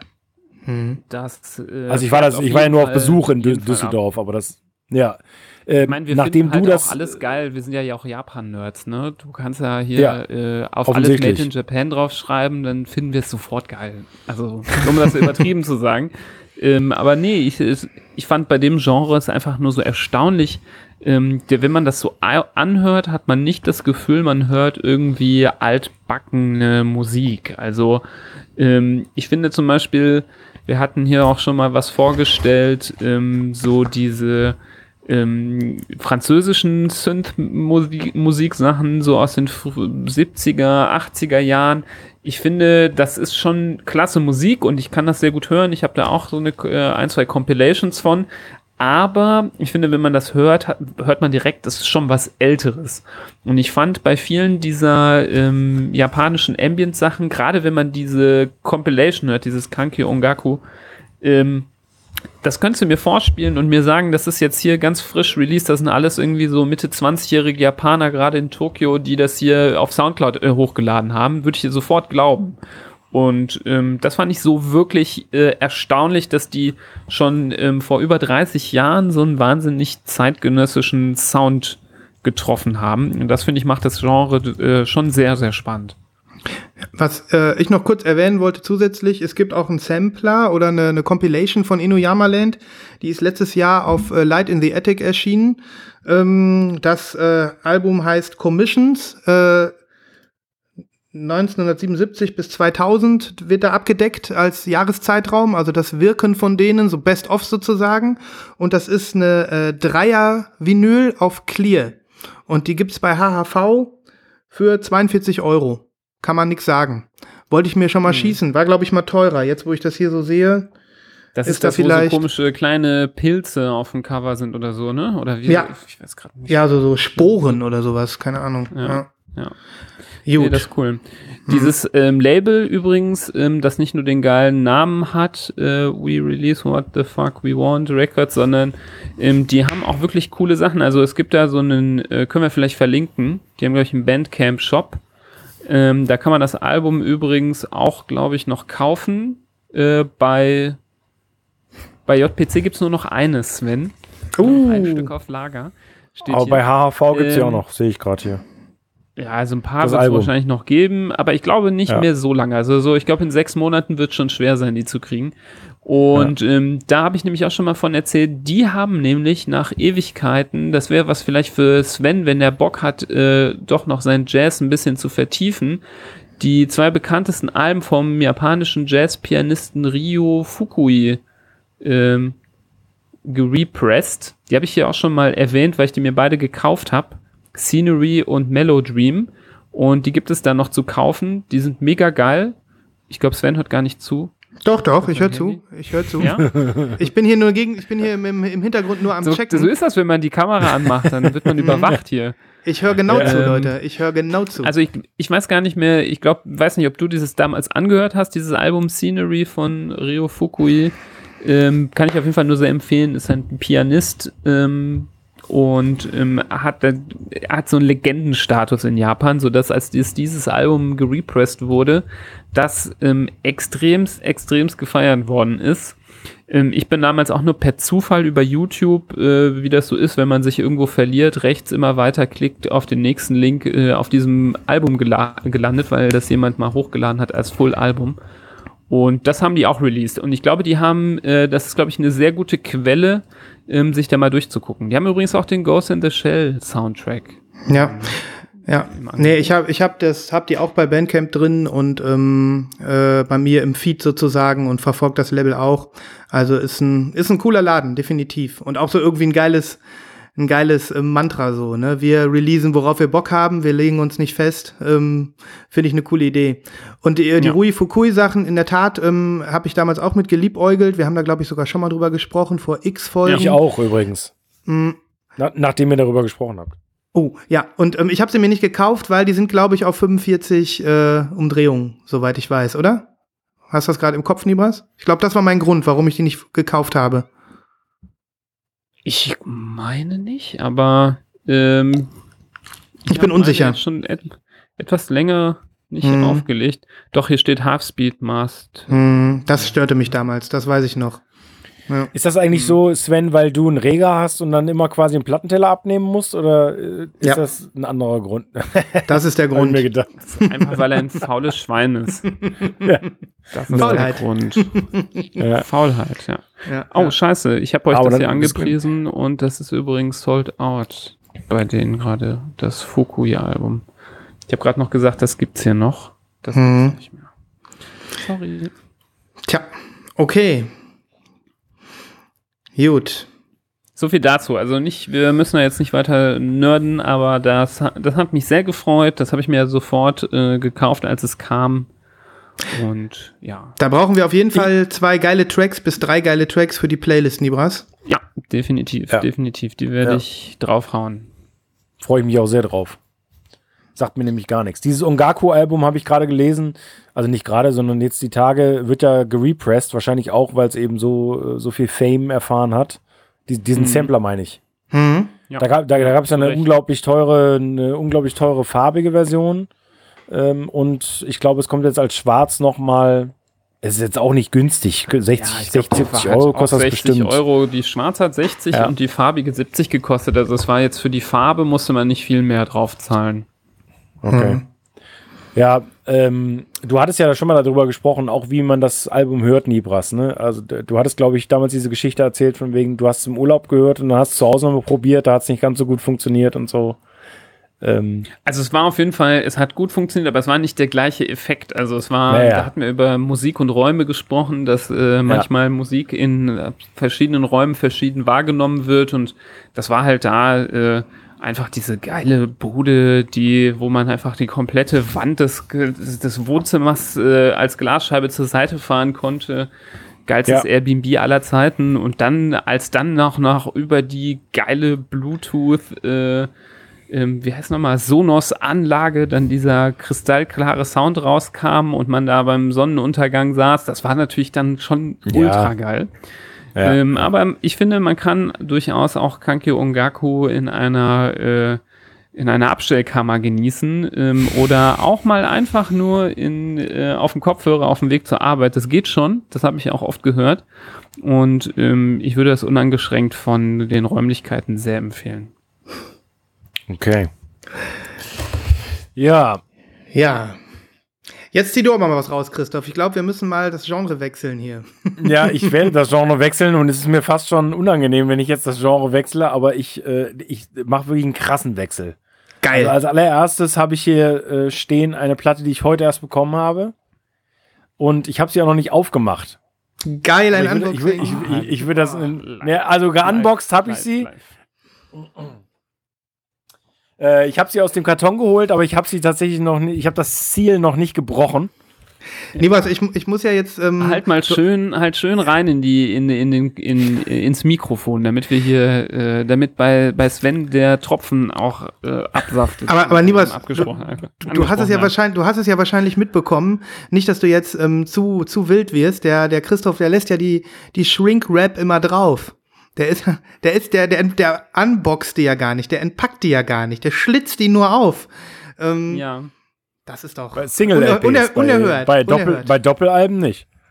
Na gut, also, ist es. Ja, das wäre okay. auch ziemlich blöd, wenn du das machen würdest. ich mache es, ich mach es erstmal auf und zeige euch dann, was es ist, okay? Okay. Ja, das ist in Ordnung. Also. Ähm, während wir, äh, während du das machst, ähm, kannst du ja vielleicht schon mal so erklären, wieso du das tust. Also wieso lässt du diese, ja, dieses wirklich unwürdige Präservoir noch drumherum? Ich kann dir gar nicht sagen, was ist da für ein oder warum. Ja, warum? Ich, ich bin mir gar nicht sicher, ob es dafür einen Grund gibt, wirklich. Ich, äh, ich glaube, ich finde es ich find's einfach irgendwie geiler. Ich, ich, ich finde, das, das, das hält die Platte noch so ein bisschen jungfräulich und ein bisschen originaler. Hm. Weißt du? Also Aber ähm, natürlich, das nicht es mit gibt der Zeit dann da auf der Seite, wo das Nee. so aufschlitzt? Nicht, wenn du vernünftig damit umgehst. Ah. Nein, also ähm, nee, Aber du äh, das, da gibt es also ganz, ganz Hüllen. wenige Exemplare. Ja, aber ich merke gerade, dass, dass die Gleitsichtbrille nicht mehr weit ist bei mir. Oh Mann, ey. ähm, Äh, Christoph, ich muss dich noch mal was fragen. Ähm, ich weiß nicht, ob Ja. du äh, in der letzten Folge das gehört hast. Äh, Nibras, da hat der Christoph erklärt, wie er die Platten insgesamt äh, äh, ins Regal einsortiert. Das heißt, die, die, die, die Schallplatte selbst kommt in so eine Folienhülle. Wie heißen die nochmal? Diese, ähm, diese Sleeves? das, das sind Morph Morphi Sleeves, also Ja, genau. äh, Mobile Fidelity Sound Lab. Ja, in die Mof in so einen Mofi-Sleeve rein, kennst du auch Nibras, ne? Diese Folien, diese tollen, genau. Und dann packt der Schallplatte, ähm, die Schallplatte in eine normale Hülle, in so eine, wie heißt die jetzt auch ein Wort für, ne? Christoph? Außenhülle. Außenhülle. Und ähm, die Platte kommt nicht wieder zurück in die Pappe bei ihm, die kommt dahinter. Die kommt Ja, nie zurück ja, ins Sleeve. Habe ich aber schon viele Leute gesehen, die das machen, Mhm. aber. Das machen ganz viele. Wie, aber du, du machst dann die, den Sleeve mit Shrinkwrap in eine Hülle. Eine Außenhülle. Ja. Ja. Ja, du magst es also, also sehr sicher. Nee, Ich mag's, also wie gesagt, das hat eigentlich nur einen ästhetischen Grund. Also die Sicherheit von einem Shrinkwrap, ähm, also ich sehe den Shrinkwrap nicht als Sicherheit, sondern ich sehe das tatsächlich als Bestandteil der Platte. Und ähm, ja, weiß auch nicht. Ich, äh, Mhm. Ich glaube, Ja. dir würde ja so richtig krass äh, der Schauder den Rücken runterlaufen. Guck mal hier, auf der hier, die ich reinhalte, da habe ich dann vom Shrinkwrap den Aufkleber abgezogen und auf meine Außenhülle draufgeklebt. Oh, das Thema hatten wir letzte Woche. Das ist natürlich Ja. dementsprechend, äh, das ist natürlich dementsprechend schwierig, Nibras, weil der Aufkleber gehört ja auf die Platte. Das Der kann man doch ja nicht zur tun. Platte. Oh! Weil stell dir jetzt nur mal vor, die, die Außenhülle kann ja mal irgendwann kaputt gehen und der Ja. Hype-Sticker ist ja ein Teil der, des Albums und nicht der Außenhülle. Und deswegen kommt das natürlich auf das Album. Ja, aber die Außenhülle geht ja nur kaputt, wenn man schlecht damit umgeht. Um Nee, nee, ich meine jetzt, ich meine jetzt das Außensleeve. Weißt du? Ich, ich erkläre es dir gleich nochmal anhand der nächsten Platte, die ich dann habe, weil das genau das Thema nämlich auch. Ich, ich muss nur noch mal eine Sache dazu erwähnen. Ähm, wirklich den, den Hype-Sticker auf, auf die Pappe zu kleben, auf das Sleeve zu kleben. Das ist für mich eine Vergewaltigung. Aber das habe ich doch gar nicht gesagt. Wer hat Ähm, das aber denn Christ, der gesagt? Christoph, Das der habe hab ich, das hab ich der gesagt. Christoph macht Aber das. das ist doch keine Vergewaltigung, das gehört doch zu dem Album dazu. Also wenn, wenn der Hype-Sticker sich Wie, auf der- das du, Album du direkt klebst auch diesen, du klebst auch dann diesen, äh, ja hier Saturn Sonderedition, äh, rotes Repress, Aufkleber, klebst auf Karton drauf. Ja. Das hinterlässt mich hier gerade mit, so, mit unfassbarer Schockierung. Boah, das ist äh, ja krass. Ja, Also- weißt, weißt du, wo man daran Aber denkt? nur, ja. Früher, ähm, wenn du mal so eine, so eine Platte auf dem Flohmarkt gekauft hast oder aus den 80ern oder so und dann klebte da so ein vergilbter, nicht mehr von der Pappe abzulösender Nice Price Aufkleber oder sowas Ja, drauf. so ein gelbes Ja. Ausrufezeichen. Ja. Nee, Fürchterlich. sowas, sowas natürlich nicht, weil das gehört zum Beispiel nicht zum Album. Hm. Also ein Preisschild oder so ein, so ein Ausrufezeichen gehört ja nicht zum Album. Das, äh, das klebt ja auf 500 Milliarden verschiedenen Aber- Alben.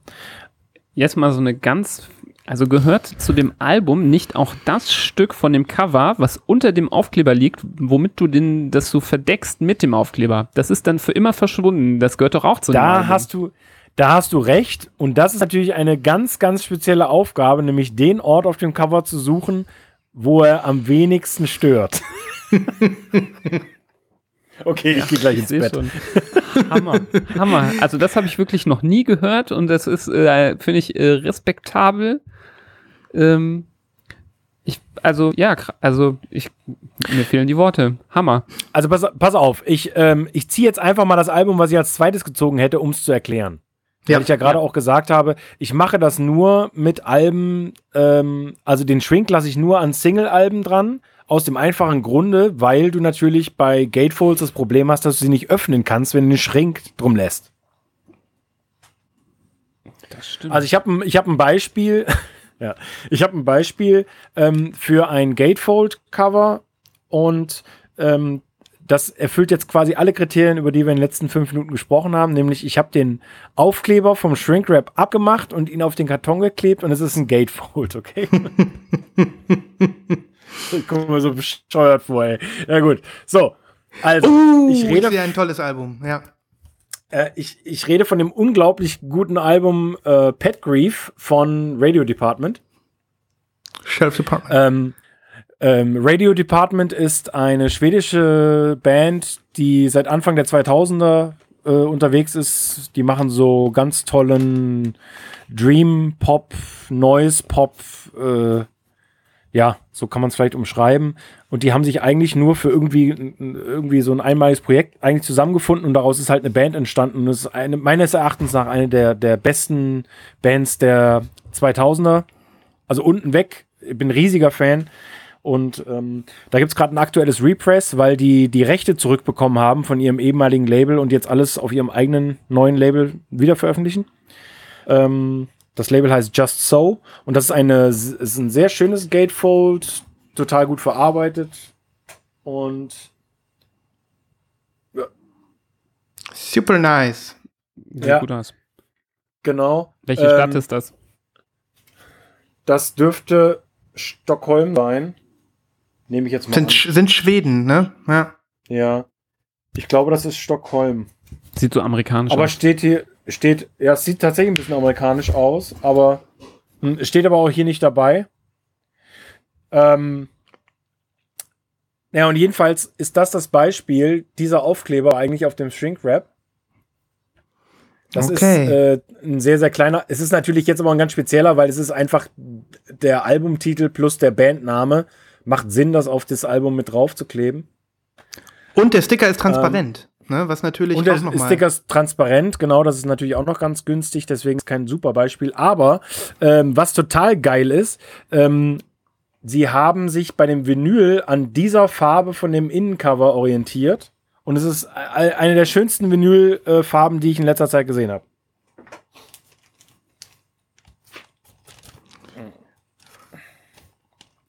Die Spannung Ah, steigt. dieses, dieses Geräusch, ja, ja. Ganz fantastisch. Dieses kleine, sexy Knistern. Mm, Also, oh. das ist quasi so ein, ich weiß nicht, wie Sea Glass Blue oder wie, wie auch immer man das nennen möchte. Hm.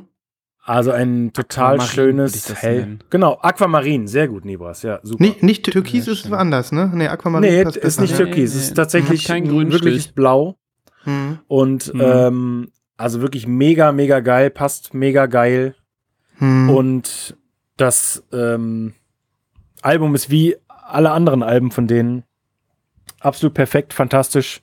Wer das nicht kennt, wird sich relativ schnell verlieben, wenn er wenn er offen ist für ähm, sagen wir mal ja Indie-Pop-Musik. Ich habe so oft Indie in den letzten Wochen gesagt. Ne? Alles ist Indie, ist ja auch Blödsinn eigentlich, aber Hm.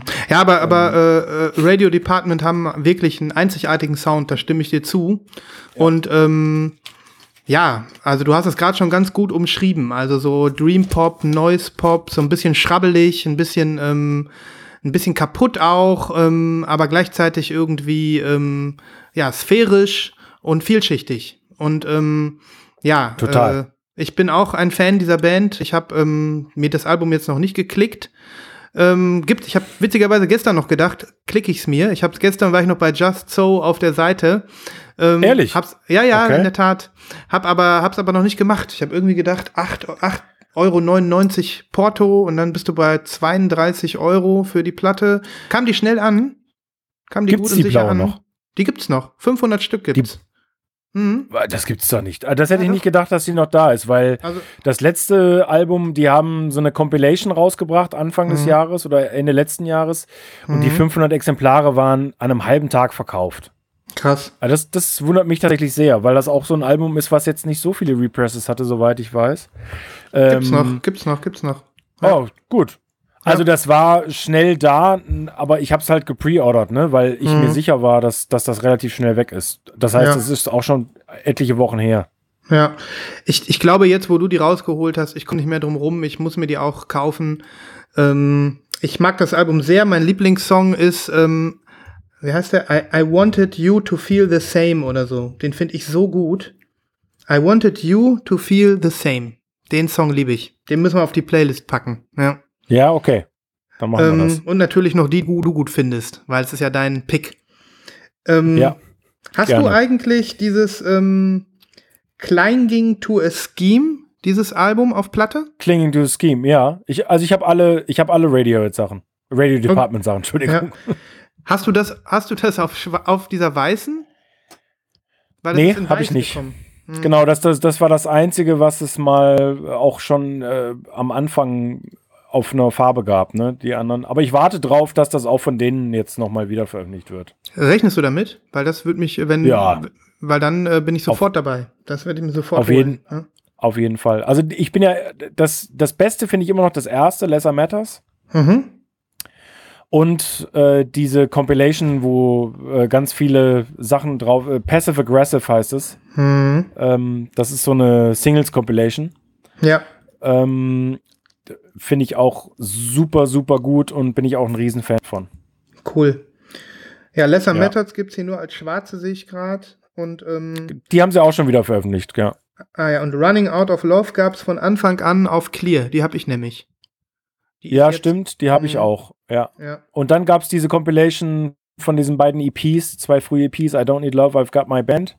Mhm. Und ähm, da war die, da war, die hatten auch eine Clear-Version und die war sofort ausverkauft. 500 Stück, sofort ausverkauft. Krass.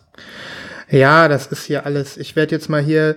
Diesmal mache ich es wirklich, Freunde. Nibras, du hast es schon oft, äh, du hast mich schon oft angeregt, während der Sendung was zu kaufen. Ich habe mich immer Ich habe geziemt. das schon oft gemacht auch.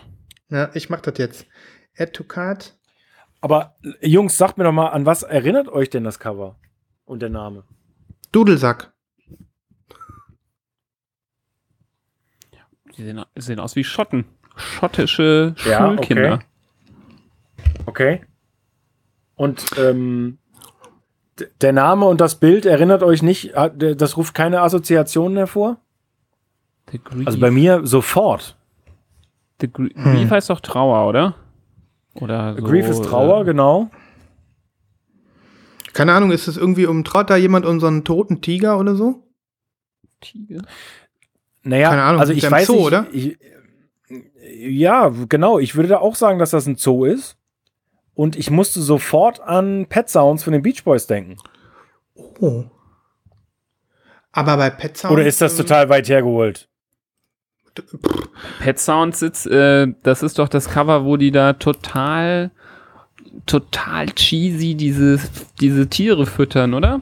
Genau. Da genau. haben wir ja auch schon mal drüber gesprochen. Da habe ich doch das grün-gelbe Repress, wo sie da stehen und ich weiß nicht mehr, was das für Viecher waren, irgendwelche Ziegen oder Schafe oder so füttern und man sich denkt, die haben wahrscheinlich dann, sobald der Fotograf gesagt hat, Shot drin, haben sich alle umgedreht und gesagt, bah, ekelhaft, Hände waschen. Aber das hat mich jetzt nicht direkt daran erinnert. Das, da wäre ich nicht drauf gekommen, Okay. glaube ich. Ja, gut, dann ist es vielleicht nur meine Assoziation. Da waren die, die Schottenröcke haben mich zu sehr in eine andere Richtung. Ja, okay. Alles klar. gut.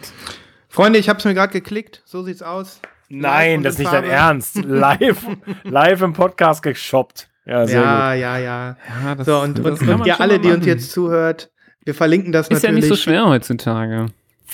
Nein, es ist einfach easy going. Es ist einfach alles remote möglich, ne? Apropos, ähm, vielleicht noch kurz, äh, um diese Geschichte von letztes Mal zu Ende zu erzählen. Ich bin ja na jetzt im Corona-Modus äh, im Plattenladen gewesen, beim A und O Nibras, ähm, und habe da äh, die Platte abgeholt. Das hat gut funktioniert. Also Hat die der hatten auf, oder was? Ja, ähm, also der hat eigentlich, äh, du darfst also da nicht jetzt äh, irgendwie rum, rumstöbern, das geht nicht. Aber ähm, du kannst ähm, dem eine E-Mail schreiben und ähm, Ja. dann sagt er dir, ob er die Sachen da hat und dann legt er die für dich zurecht und dann gehst du hin. Der hat jeden Tag bis 14.30 Uhr auf und dann kannst du, ähm, kriegst du es direkt in die Hand gedrückt, kannst eben dein kontaktloses Bezahlen machen und wieder gehen. Ja.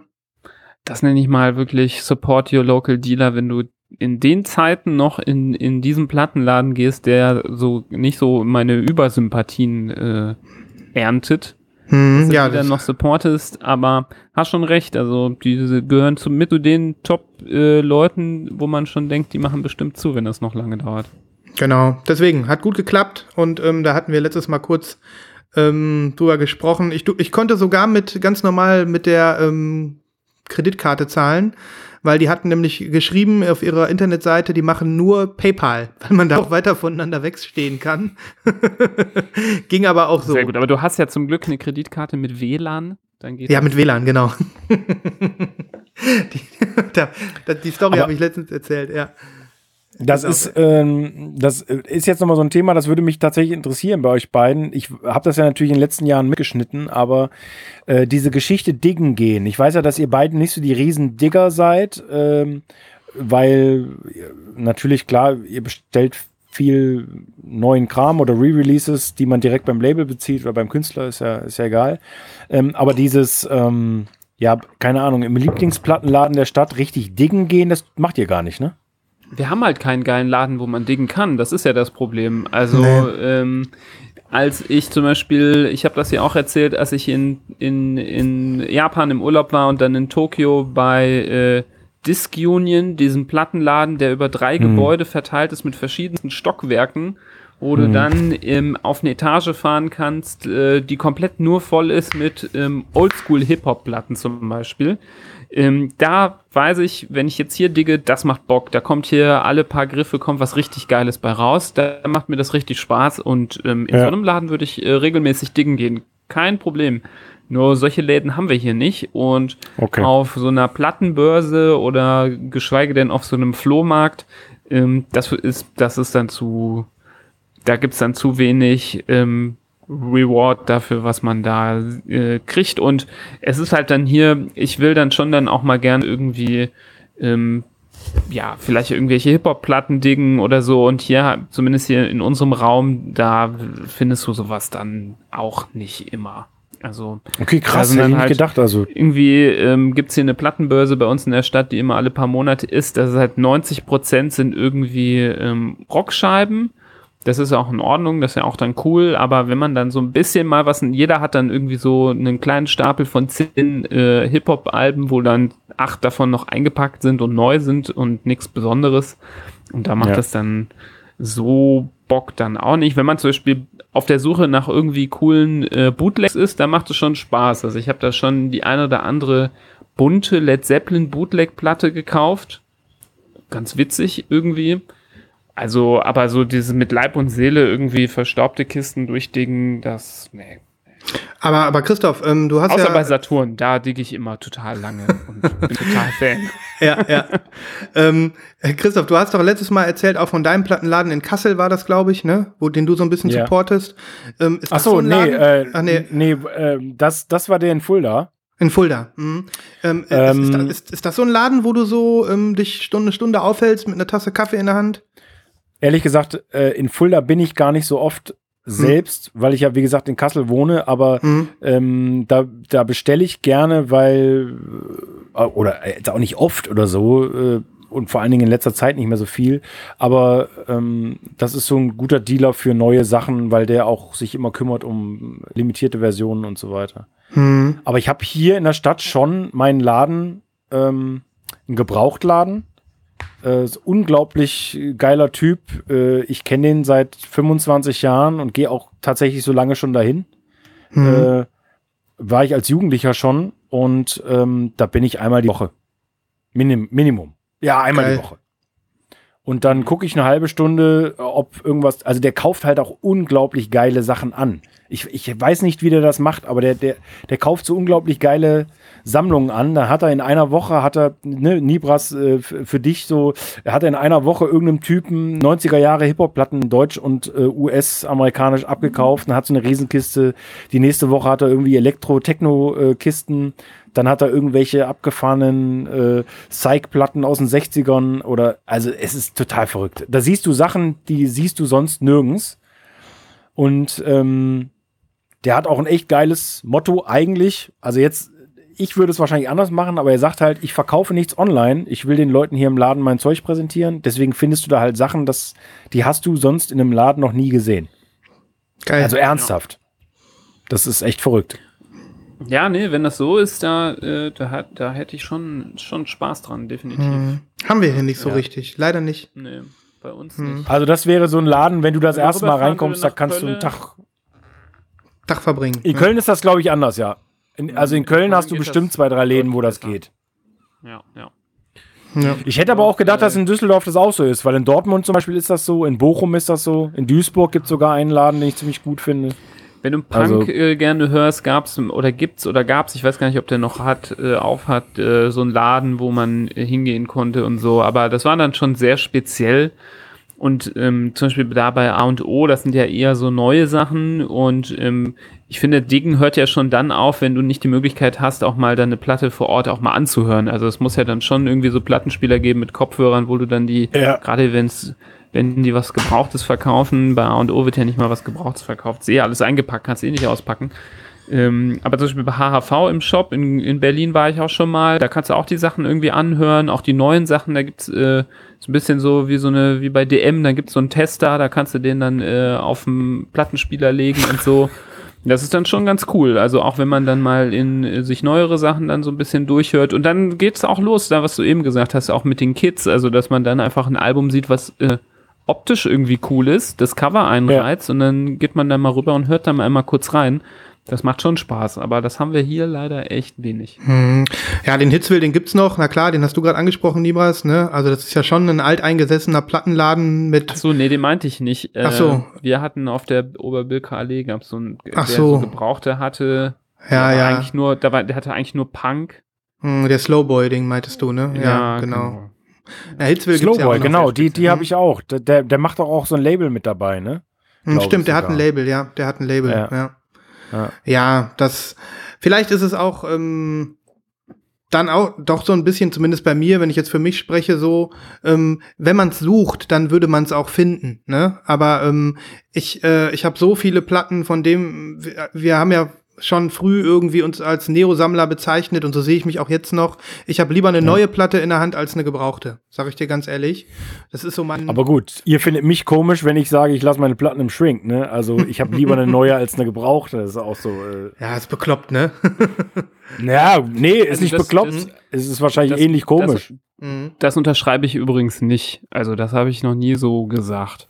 Ja. Also ich meine jetzt nicht, wir- also ich habe jetzt keine Lust irgendwie so eine komplett abgeranzt kaputte zu haben, aber ähm, neu ist nicht immer besser als alt. Nö, ich finde der Ja. Reiz von einer alten Platte hat ist auch da und ich gerade bei so Sachen, die mich, die ich ganz besonders toll finde, ähm, da finde ich es auch irgendwie ganz cool, ähm, eine erste Pressung oder irgendwie sowas Mhm. zu haben. Ja, stimmt. Das war, das war gerade am Anfang, als ähm, wir die ersten Folgen gemacht haben, Libras. Da hast du viel noch über erste Pressungen und so gesprochen, von den Hip-Hop-Alben, Ja. die du dir äh, zugelegt hast, als du deine Sammlung aufgebaut hast. Ja. Genau, ja. Mhm. Das hat ein bisschen abgenommen mit der Zeit, aber ich kann damit sehr sympathisieren und ähm, ich, ich finde es auch total in Ordnung. Ich hätte habe halt nur gerne äh, welche, die in guten Schuss sind. So. Aber Mhm. wie alt die dann dabei sind, ist auch egal. Ja, also ich habe auch, ich nehme auch mal eine alte Platte, das meinte ich jetzt nicht so. Ähm, ich weiß ja auch, dass einige Sachen ähm, wahrscheinlich nicht mehr so schnell gerepressed werden oder was weiß ich. Aber wenn ich es mir aussuchen kann, also das war der Punkt, den ich meinte, ich suche das jetzt nicht. Ich hab, ich vermisse jetzt diesen Plattenladen nicht schmerzlich in meinem Leben, wo ich jede Woche hinfahren kann und die, die, die Kästen durchwühlen kann. Ne? So, Ja. ja. Na gut, okay. Ähm, will einer von euch noch eine Platte vorstellen? Oder, ähm, oder soll ich noch Ich eine? dachte, Christoph hätte zwei, habe ich dich falsch verstanden? Du Ja, ich habe oder? zwei. Also ich, ich, äh, ich habe ja die eine schnell aufgemacht, die habe ich noch gar nicht gezeigt jetzt. Ne? Ich kann Oh, die noch die- schnell zeigen. Also ich mach's, ich mach's schnell. Zeig, zeig. Ich, vers ich versuche es, ich versuche es. So, so die, die Platte, die ich vorhin aufgemacht habe, ist diese hier. Molu. Mola. Nibras. Sven, Sven beweist, wie gut er. Also steht da Rob Mold? Da steht Bob Mold. Sehr gut. Bob. Ja, fast. Genau. Bob Mold. Und das ist auch, äh, das ist für mich persönlich ein ganz besonderes Album. Ist von 1996 und das wurde seit 96 auch nicht mehr gerepressed. Und ähm, wie gesagt, ist heute gekommen. Ähm, ich sag gleich was zum Künstler. Erstmal zeige ich euch das Vinyl. Es hat mich natürlich riesig gefreut, dass die erste äh, Neupressung nach 25 Jahren so aussieht. Oh, Crystal Clear. Oh, die ist aber echt krass. Also die ist wirklich clear. Leck mich. Alter, schön. Nice. Ja, so eine will ich auch endlich mal haben. Der Sven, du hast äh, in unserer letzten Folge, wo ich dabei war, hast du auch irgendwie so was super kristallklar. Die Sakamoto war so super, super kristallklar, ja. Ja. Äh, die die Ja, äh, YMO, ja. Fehlt mir noch. Mhm. Also, das ist wirklich eine sehr schöne Farbe und es ist auch echt gut verarbeitet, so wie es aussieht. Also sogar perfekt, so wie es aussieht. ist jetzt limitiert, die, die, die glatt. Clear? Ähm, ich, ich glaube nicht, dass sie limitiert ist. Ähm, ich glaube aber, dass sie sich gut verkaufen wird, weil wie gesagt, es gibt seit 24 Jahren keinen Repress und Bob Bold ist schon ein Stück Musikgeschichte, wenn man so möchte. Ähm, er sagt euch aber nichts, wenn ich das richtig jetzt so rauslese aus euren Gar nichts, ne? gar nichts, gar nichts. Okay. Also Bob Nee, Mold sorry. ist äh, ein Gründungsmitglied von äh, der Proto-Punk-Gruppe Husker Du. Und ähm, Husker Du waren äh, ja mit die, mit die Vorreiter der äh, 80er Jahre Punkbewegung in den USA. Auf SST Records, ein legendäres Label. Äh, Jetzt, da sind wir wieder bei Umlauten übrigens, weil äh, Husker Du äh, heißen in Amerika natürlich Husker Du, weil es niemand aussprechen kann. ähm, und Bob Mould war, wie gesagt, ein Teil davon, ähm, zusammen unter, unter anderem mit Grant Hart, der ist leider schon gestorben, ich glaube im vergangenen Jahr.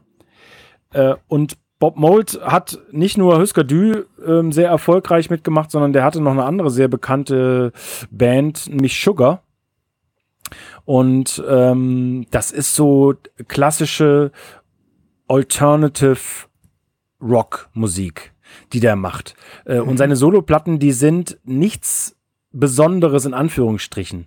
Aber die sind so perfekt, das sind solche perfekten Gitarren, äh, College-Radio-Platten, ähm, die ich total fantastisch finde. Also gerade seine letzten, also der ist immer noch aktiv. Äh, wie gesagt, das hier ist von 96, aber er hat ähm, jetzt gerade letztes Jahr ein neue rausgebracht und eigentlich bringt er alle zwei Jahre ein neues Album raus und das, die sind konstant geil. Die, da, da passiert nichts Neues, der erfindet das Rad nicht neu, aber ist sehr, sehr geil und sehr, sehr gut zu hören und äh, ein super sympathischer Typ äh, und kann ich jedem nur wärmstens empfehlen. Und gerade diese Platte hier ist ein, ein, ein wirkliches Meisterwerk meines Erachtens nach. Ähm, Moment, dieser Bob Mold, ne? Singt der oder spielt der Gitarre oder beides? Oder? Beides, beides, Okay. genau. Beides, Mhm. ja. Genau. Krass. Ja. Und, ähm, Und ist auf der Platte, die du jetzt empfohlen hast, wie heißt die? Also die jetzt, dieses schöne. die ist, das ist self-titled, also die heißt Bob Mold quasi. Okay. Und ist da irgendein Hit drauf? Hat er mal einen Hit gehabt, den man vielleicht kennen könnte oder so? Nee, das, das nicht. Also, Mhm. nee. Nee, Mhm. nicht wirklich. Also mit, äh, mit Sugar und mit Husker Du hat er auf jeden Fall Hit-Alben gehabt. Also es gibt ja dieses äh, legendäre Doppelalbum Zen Arcade von Husker Du von 1984. Ähm, das, das ist tatsächlich äh, ein, ein super bekanntes Punk-Album. Und ähm, ein, richtigen, ein richtiges Hit-Album von Bob Mould ist tatsächlich das hier. Okay.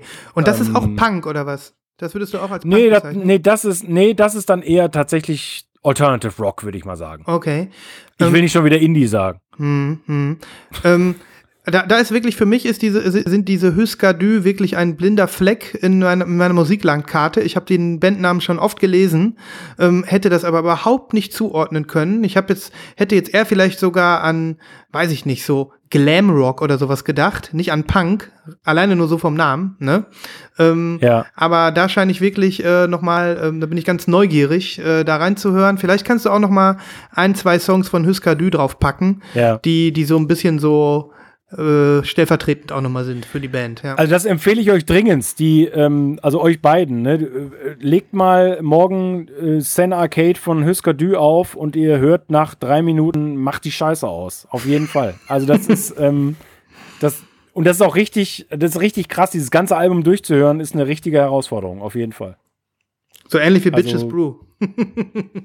Wenn du so möchtest, ja, auf eine ganz andere Art und Weise. Ne? Da, das Mhm. Thema hatten wir ja schon vor ein paar Wochen mal. Das ist auf jeden Fall eine Herausforderung, das zu hören. Das macht man nicht mal ebenso. Hm. Im Gegensatz zu diesen Bob Mold-Platten, weil die laufen wirklich super nebenbei auch. Hm. Und bin ich gespannt. ähm, es gab, wie gesagt, noch eine Folgeband von Husker Du, nachdem ähm, die sich aufgelöst hatten. Also Greg Norton und Grant, äh, Grant Hart waren noch mit dabei und dann hat er Sugar gegründet und die hatten auch quasi ein Hit-Album 1992, das hieß Copper Blue. Ähm, auch sehr schön, aber ich bin von seinen Soloalben mehr Fan. Krass. Ja, da bin ich Ja. mal gespannt. Aber bist du sonst, hörst du sonst so viel Punk oder wie bist du? Ähm, Nee. Okay. Also, also was heißt viel Punk? Ich habe schon so ein paar Klassiker ähm, und ich habe mich natürlich in meiner frühesten Jugend auch mit Punk auseinandergesetzt. Also Bad Religion war vielleicht mein erstes wirkliches Konzert, wenn ich mich richtig erinnere, zum Beispiel. Hm. Aber das ist jetzt auch Ma Mainstream gewesen schon. Ne? Aber das Ja. waren halt die einzigen, die nach Deutschland gekommen sind. hm. Und äh, ja, schon. Also Aber- viel mehr als Hardcore oder, oder Metal oder so. Okay, weil wir, wir müssen den Topf ja jetzt nicht aufmachen. Ähm, gerne in einer der nächsten Folgen nochmal, aber du hattest mich ja auch schon mal auf Joy Division angesprochen. Ähm, Ja. Würdest du das mit in deine Punk-Affinität rein, reinlegen? Würdest du sagen, dass, die sind für dich auch Punk oder wie weit ziehst du den Kreis? Hm. Nee, Joy Division sind für mich nicht Punk. Äh, ich muss auch ganz ehrlich sagen, dass ich als 13-Jähriger kein Joy Division gehört habe. Das habe ich Mhm. im Zuge äh, meiner Sozialisation quasi dann später erst mit dazu genommen. Hm. Okay. Ähm, aber das ist schon, also eine, klar ist also irgendwo auch eine Punk-Attitüde von Joy Division, aber auf einem ganz anderen Level halt, ne? Okay. Ja, das, ich, ich Aber- kann jetzt, ich kann jetzt Hüskade überhaupt nicht einschätzen, deswegen bin ich einfach gespannt, das auf der Playlist jetzt zu hören. Ähm, Ja. Gut, aber das war, wollte ich nur mal so ein bisschen vordisclaimern. Ähm, Joy Division müssen wir uns irgendwann auch noch mal vornehmen hier. Ne? Ja. Ja. Also, ja, äh, hört euch mal an. Und auch alle Hörerinnen und Hörer, die, die es nicht kennen, ist bestimmt interessant. Äh, die sind dann auch irgendwann, also das ist auch so ein klassisches Beispiel gewesen, wie zehn Jahre später. Also die waren ja Anfang der 80er, äh, haben die gestartet und sind dann gegen Ende der 80er, kurz vor ihrer Auflösung, halt auch beim, äh, beim Major gelandet.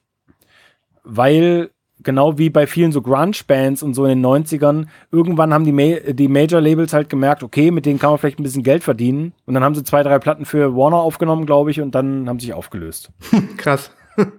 Ne? Okay. Also. Und die waren wahrscheinlich auch weich, weichgespülter, die Warner-Alben, wer weiß. Ja. Nee, waren sie gar nicht. Das waren aber Mhm. natürlich, also im Endeffekt dann auch so Hit-Alben. Also gerade Mhm. Candy Apple Grey von, von 86 war ein, äh, da gibt's einen, einen Super-Hit quasi drauf. Den packe ich auch mal mit drauf. Hm. Ähm, der, ähm, der hieß Don't Want to Know If You're Lonely. Und ähm, Mhm. das ist das, das ist tatsächlich ein Song, den kann man vielleicht sogar schon mal gehört haben.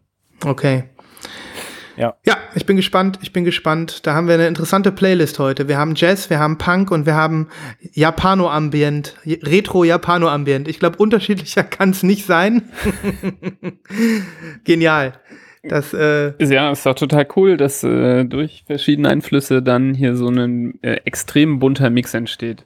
ja, ja, Ja. ja, ja. was meint ihr, Leute? Sollen wir, äh, sollen wir es für, für hier gut sein lassen an dieser Stelle? Ich sehe gerade, wir, äh, wir haben die, die äh, Folgen, Folgenlänge erreicht, die wir sonst auch immer so haben. Und ähm, ich persönlich bin full, full of energy, ähm, die Musik jetzt zu hören, die, die wir hier besprochen haben. Ähm, oder liegt einem von euch jetzt noch äh, ein, ein, ein Release auf dem Herzen, der unbedingt noch kommen soll?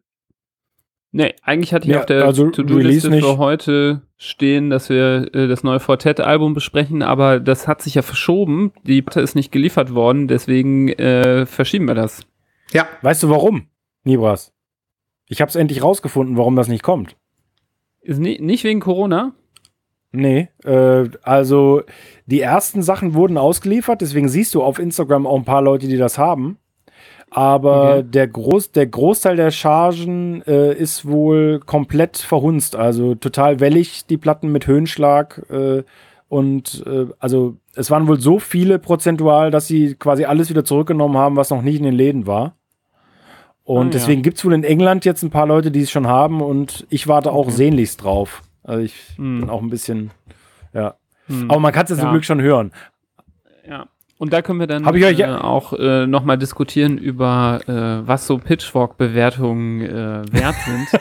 da habe ich Mhm. nämlich auch mit Erstaunen, aber das äh, besprechen wir einfach alles Ja. Ja, das, genau, hat, das, hat, das hat, hat schon eine. Pitchfork-Bewertung, das Album? Hat schon eine Ja, Bewertung? ja, hat schon Oh, dann, eine. dann, Ja, dann, le- dann lese ich die Und gleich die mal. Hörer, die sich ja schon mal durchlesen bis nächstes Mal oder eben nicht durchlesen, das ist die Wahl, die ihr jetzt habt. Äh, äh, lieber vielleicht nur die Musik hören. Ähm, ich habe zum Glück wenigstens erst die Musik gehört und dann gelesen, aber am besten Ähm, ja, jeder macht sich mal sein eigenes Bild. Ja, ich bin gespannt. Ich habe es auch gemacht. Musik habe ich schon gehört, aber die Bewertung noch nicht gelesen. Ich bin jetzt auch mal auf den Effekt gespannt. Cool. Mhm. Ja, dann haben wir doch so ein paar Themen für, für die nächste Folge. Ist doch cool. Da freut man sich doch schon.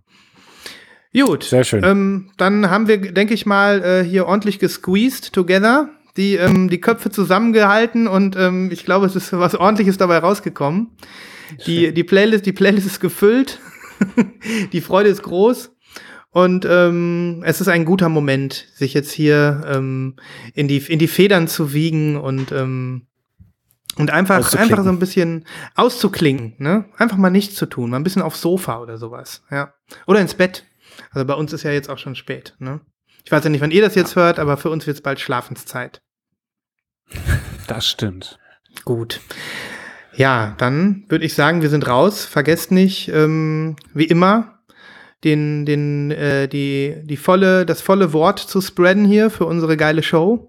Jedem, den ihr kennt, davon zu berichten ähm, und ähm, uns zu bewerten. Jeden zu animieren, uns zu bewerten auf iTunes. Wir freuen uns darüber. Genau. Schick deinen äh, 0,5 anderen Peer Group Friends, die auch Platten sammeln, auf jeden Fall weiter, was du hier gehört hast. Ich glaube, wir haben schon alle Plattensammler erreicht in Deutschland. Viel mehr Ja, gibt's ich glaube auch. Fast Ja, alle, auch. ja. Ja. Also äh, nach heute Abend auf jeden Fall mit die. Mal gucken. Sammelt Joey Kelly eigentlich Platten? Das können wir nächstes Mal erörtern. Alles klar.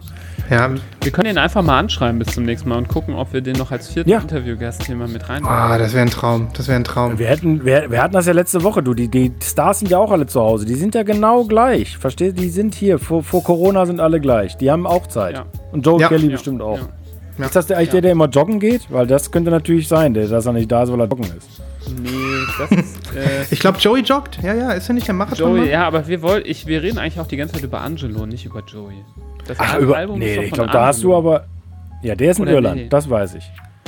Wer, ist denn, wer hat denn das Weihnachtsalbum gemacht? An, es war, das war, der, das der war der, Sportliche. das war Angelo. Das war Angelo. Ja, Ja, wir reden die ganze dann- Zeit über, dann- ich rede die ganze Zeit Ah, über Angelo und dieses tolle Album.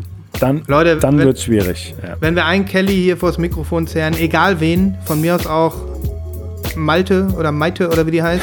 ähm, Malte Kelly. Wer kennt ihn nicht? Ja, wer, der wer kennt Malte ihn? Kelly. Ja, wer kennt es nicht? So, In, de, in dem Okay. Moment haben wir hier gewonnen, dann haben wir das Ding durchgespielt. Okay. Ja. In diesem Sinne, ähm, es äh, war Nenn wieder die mal Folge doch einfach Interview mit Malte Kelly. Nennen sie doch einfach mal. genau. Auf den letzten Metern haben wir noch den Folgennamen. Wunderbar. Super. Alles klar, dann sind wir raus. Bis zum nächsten Mal. Es war wunderbar. Zum nächsten Mal. Tschüss. Haut rein. Tschüss. Tschüss.